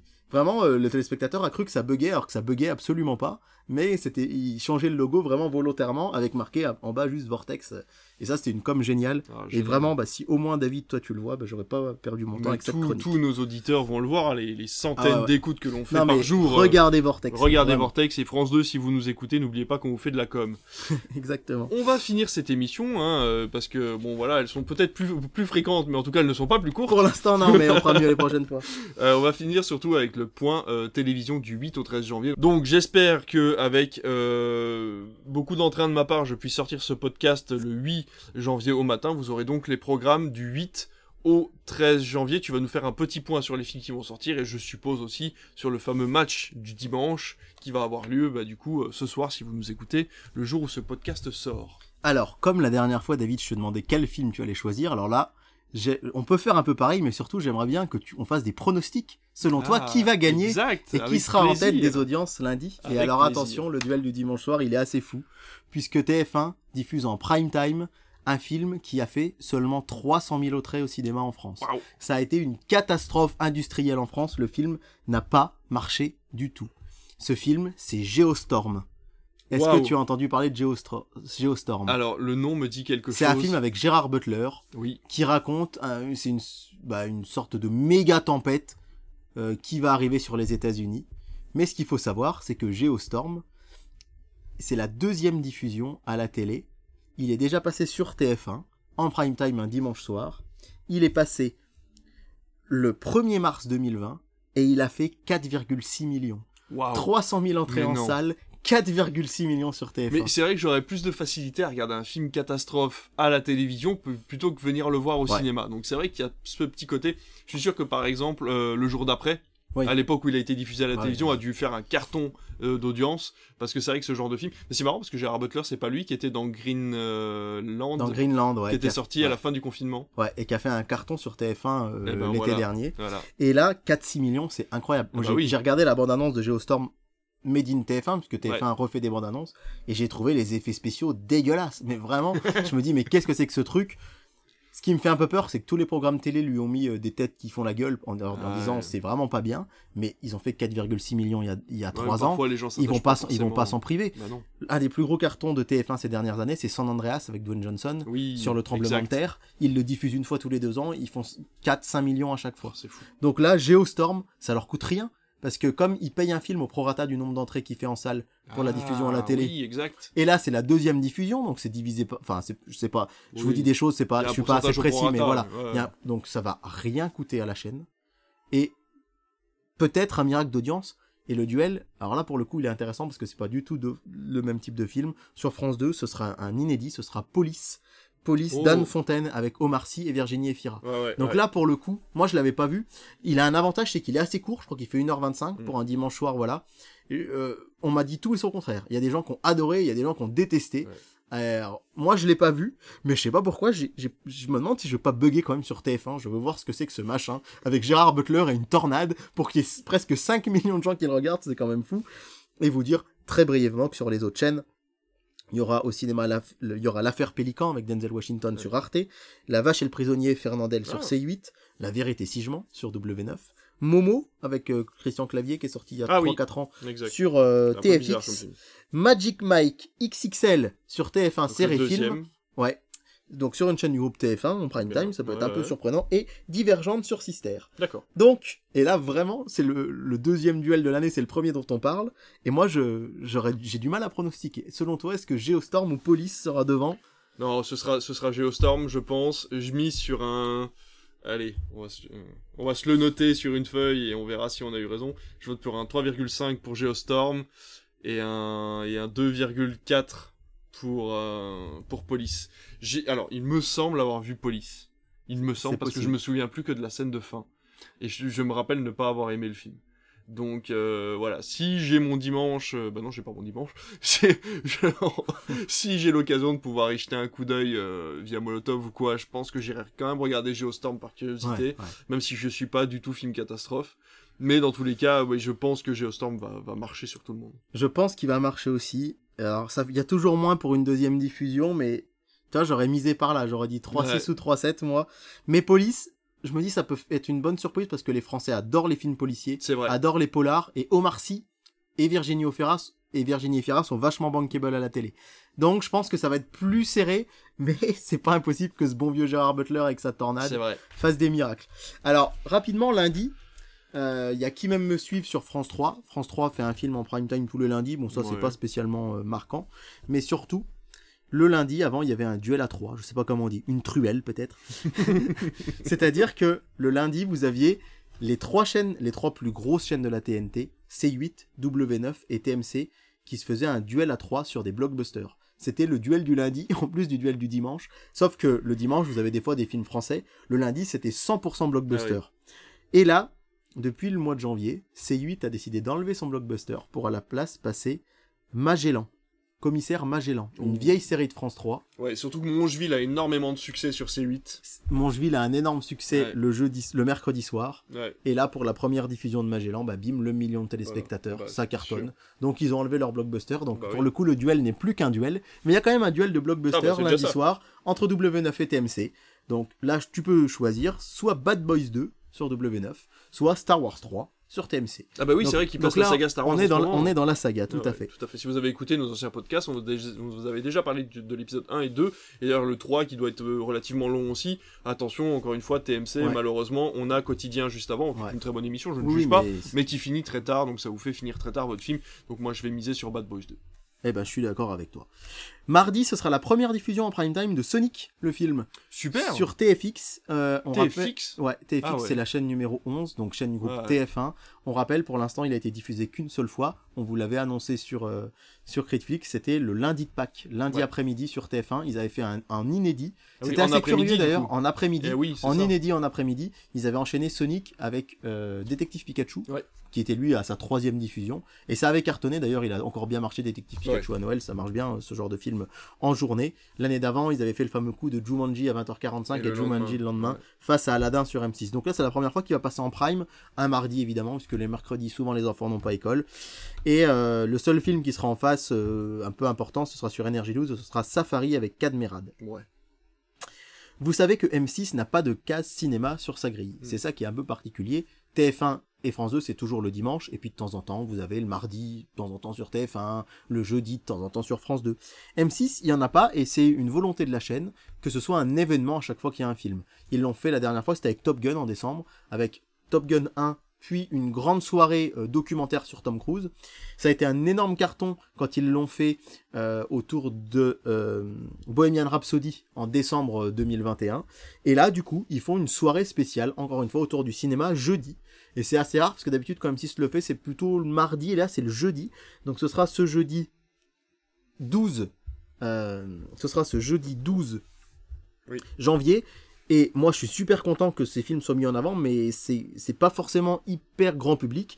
Ils font une grande soirée autour du film Glass de Night euh, Shyamalan sur Oh, M6 Très bien. et euh, qui sera euh, Glass en première partie de soirée suivi d'Incassable et ils font un gros thème du coup autour de ces films là alors euh, à voir si ça sera suivi d'audience il y a pas Split dans Ah, il y a lot. pas Split. il y a pas Split parce que je- ça avait été un temps évoqué mais ça faisait euh, diffuser très tard dans la nuit euh, Split mais il y a Glass suivi d'Incassable jeudi soir à voir ce que ça peut faire Après, il vaut mieux avoir vu, voilà, il vaut mieux Ouais. faire glace incassable que glace split. Oui, bien Surtout sûr. que split, en plus, euh, est plus violent que les deux autres. Ouais, ouais, et j'ose imaginer qu'il avait passé en prime time, il y aurait eu Non. des problèmes ça euh, de diffusion. donc euh, je salue l'audace d'M6 hein. Oui. franchement Glass bravo, bravo à eux, Glass ouais, c'est cool Il y, aura, y aura en face quand même de la concurrence avec euh, toujours sur euh, TFX euh, Matrix Ah. et sur euh, TF1 série film aussi du groupe TF1 Ocean's Eleven. Donc il y aura une concurrence euh, TF1 euh, TF1, on va dire a mis deux blockbusters Ocean Eleven et Matrix pour contrer Glass donc à voir ce que ça peut donner. Mais ce jour-là, j'attire votre attention aussi sur Canal+, qui va diffuser pour la première fois un film qui s'appelle On the Line. Je sais pas si tu sais ce que c'est. Ah non, je confonds avec le film euh, sur le mec qui escaladait des. euh, Non, là c'est pas de l'escalade du tout. C'est un film qui est sorti en salle aux États-Unis et qui est pas sorti en salle en France. Et Canal a racheté les droits. D'accord. Et c'est un Canal Plus première. Et ce film, c'est un film avec Mel Gibson Oh. qui a le rôle principal. Il est animateur radio. D'accord. Et pendant une séance, on va dire euh, les auditeurs à la parole entre guillemets hein, ou de, de, de libre antenne, eh bien un, un de ces auditeurs va faire une prise d'otage en direct à la radio. D'accord. Et lui va essayer de l'autre côté de sa radio, avec la police évidemment, Ouais, on imagine, de le euh, calmer, de le calmer et de résoudre ça. Et la critique est, est plutôt, les critiques sont plutôt bonnes. Donc il n'a pas trouvé son public en France puisqu'il n'est pas sorti tout simplement au Bien cinéma. Mais c'est un Canal Plus première, hein, leur Ouais, fameux. euh, leur Et ça sort quand ça? Et ça c'est jeudi soir aussi. Ok. Donc jeudi, il y a Glass et il y a On the Line sur Canal. Et puis on va terminer, je pense que je vous l'annoncerai aussi toutes les semaines. Comme il y a le duel du dimanche soir sur TF1 France 2, eh bien vous savez, il y a aussi un autre incontournable de la télé, c'est le blockbuster du vendredi soir sur Canal+. Qui non seulement, ça veut non seulement dire que vous pouvez voir ce blockbuster à la télé en linéaire, mais ça veut surtout dire que dès le lendemain matin, il est disponible en replay sur MyCanal. Et le tout premier blockbuster de l'année sur Canal, ils y vont fort, hein, c'est Doctor Strange in the Multiverse of Madness. forcément. Donc je pense que ils y vont pas avec le dos de la cuillère Ouais. et que Ils ça devrait faire le euh, million. une, une bonne une bonne audience et alors en replay euh, on le sait hein, euh, quand on sait que Black Widow et Shang-Chi ont cartonné Mm. alors Spider-Man ça a été bien au-dessus mais je pense que là il y a un potentiel encore bien plus gros que Black Widow et Shang-Chi et c'est tout pour moi pour cette chronique télé Eh ben écoute, merci, merci beaucoup. Franchement, je suis, je suis déjà hâte de faire la prochaine. franchement, j'étais à fond et euh, c'est trop bien. Non, franchement, j'adore. En tout cas, j'espère que vous avez euh, chopé les infos. Euh, bah écoutez, on va essayer de vous faire un peut-être un petit résumé écrit de, de, de, ce qui se passera dans la semaine au niveau des programmes. On va essayer de se mettre un petit peu au courant. Là, on revient avant la fin de l'émission, donc pour vous dire que la page Critfix va très légèrement changer pour justement tendre vers de l'actualité, vers de la télévision, essayer de vous parler des sujets de fond déjà sur la sur le sur la page Instagram, sur la page Twitter aussi, nous rejoindre pour discuter avec nous de tout ça. Mais on a vraiment cette euh, cette envie pour 2023 de vous proposer un rendez-vous régulier qui vous parle de choses concrètes, euh, que ce soit à la télévision, au cinéma ou sur les plateformes. Essayer de vous proposer des choses. On n'aura pas forcément les mêmes informations que des vrais journalistes, Bien mais sûr. on essaiera en tout cas de vous avoir un maximum d'informations, de pouvoir vous guider vers ce qui se passe. Euh, voilà, euh, sur les plateformes et sur les autres, euh, sur les autres moyens où vous, où vous pouvez voir des films. Alors, la section télé est une section un petit peu à part où on vous parle un petit peu de tout. Le reste de Critfix restera essentiellement du cinéma, euh, que ce soit euh, sur grand écran, sur plateforme ou à la télévision. Mais euh, voilà, dites-nous vraiment ce que vous en pensez. C'est hyper important de nous dire si vous aimez cette nouvelle version de Critfix. En tout cas, nous, on prend énormément de plaisir à la faire. ça c'est clair Donc on espère que ça vous plaît. On a hâte de vous rejoindre. Donc ce podcast sortira le dimanche 8. Si vous êtes en train de l'écouter, j'espère que c'est le dimanche 8 janvier. Le prochain sortira du coup le dimanche d'après, le dimanche 15 dimanche 15 Et du Euh, coup, comme on est le 8 janvier, on vous souhaite une bonne fête de l'épiphanie et de bien manger de la galette des rois. n'est-ce pas Exactement, voilà. Et si vous l'écoutez euh, en différé, bah, n'hésitez pas à encore manger de la galette Ouais, des rois parce que de toute façon, il, temps, voilà, il en reste encore à mon avis beaucoup dans les magasins. Donc euh, voilà, n'hésitez pas. Euh, ça sortira en podcast, ça sortira sur YouTube. Vous aurez l'occasion de trouver les liens sur le Linktree euh, de Critflix sur notre page Instagram, sur le Discord, partout, partout, partout. Voilà, bah écoutez, c'était cette première émission de 2023. Merci beaucoup David, c'était vraiment Eh ben, génial. merci à toi. Franchement, c'était top. Vivement la prochaine. Et et vivement la prochaine. On va essayer de faire un minimum de coupes pour que vous ayez euh, l'intégralité de l'émission. Et puis voilà, on vous remercie et à très bientôt, sûrement à la semaine prochaine. À la semaine prochaine. Bonne journée à tous.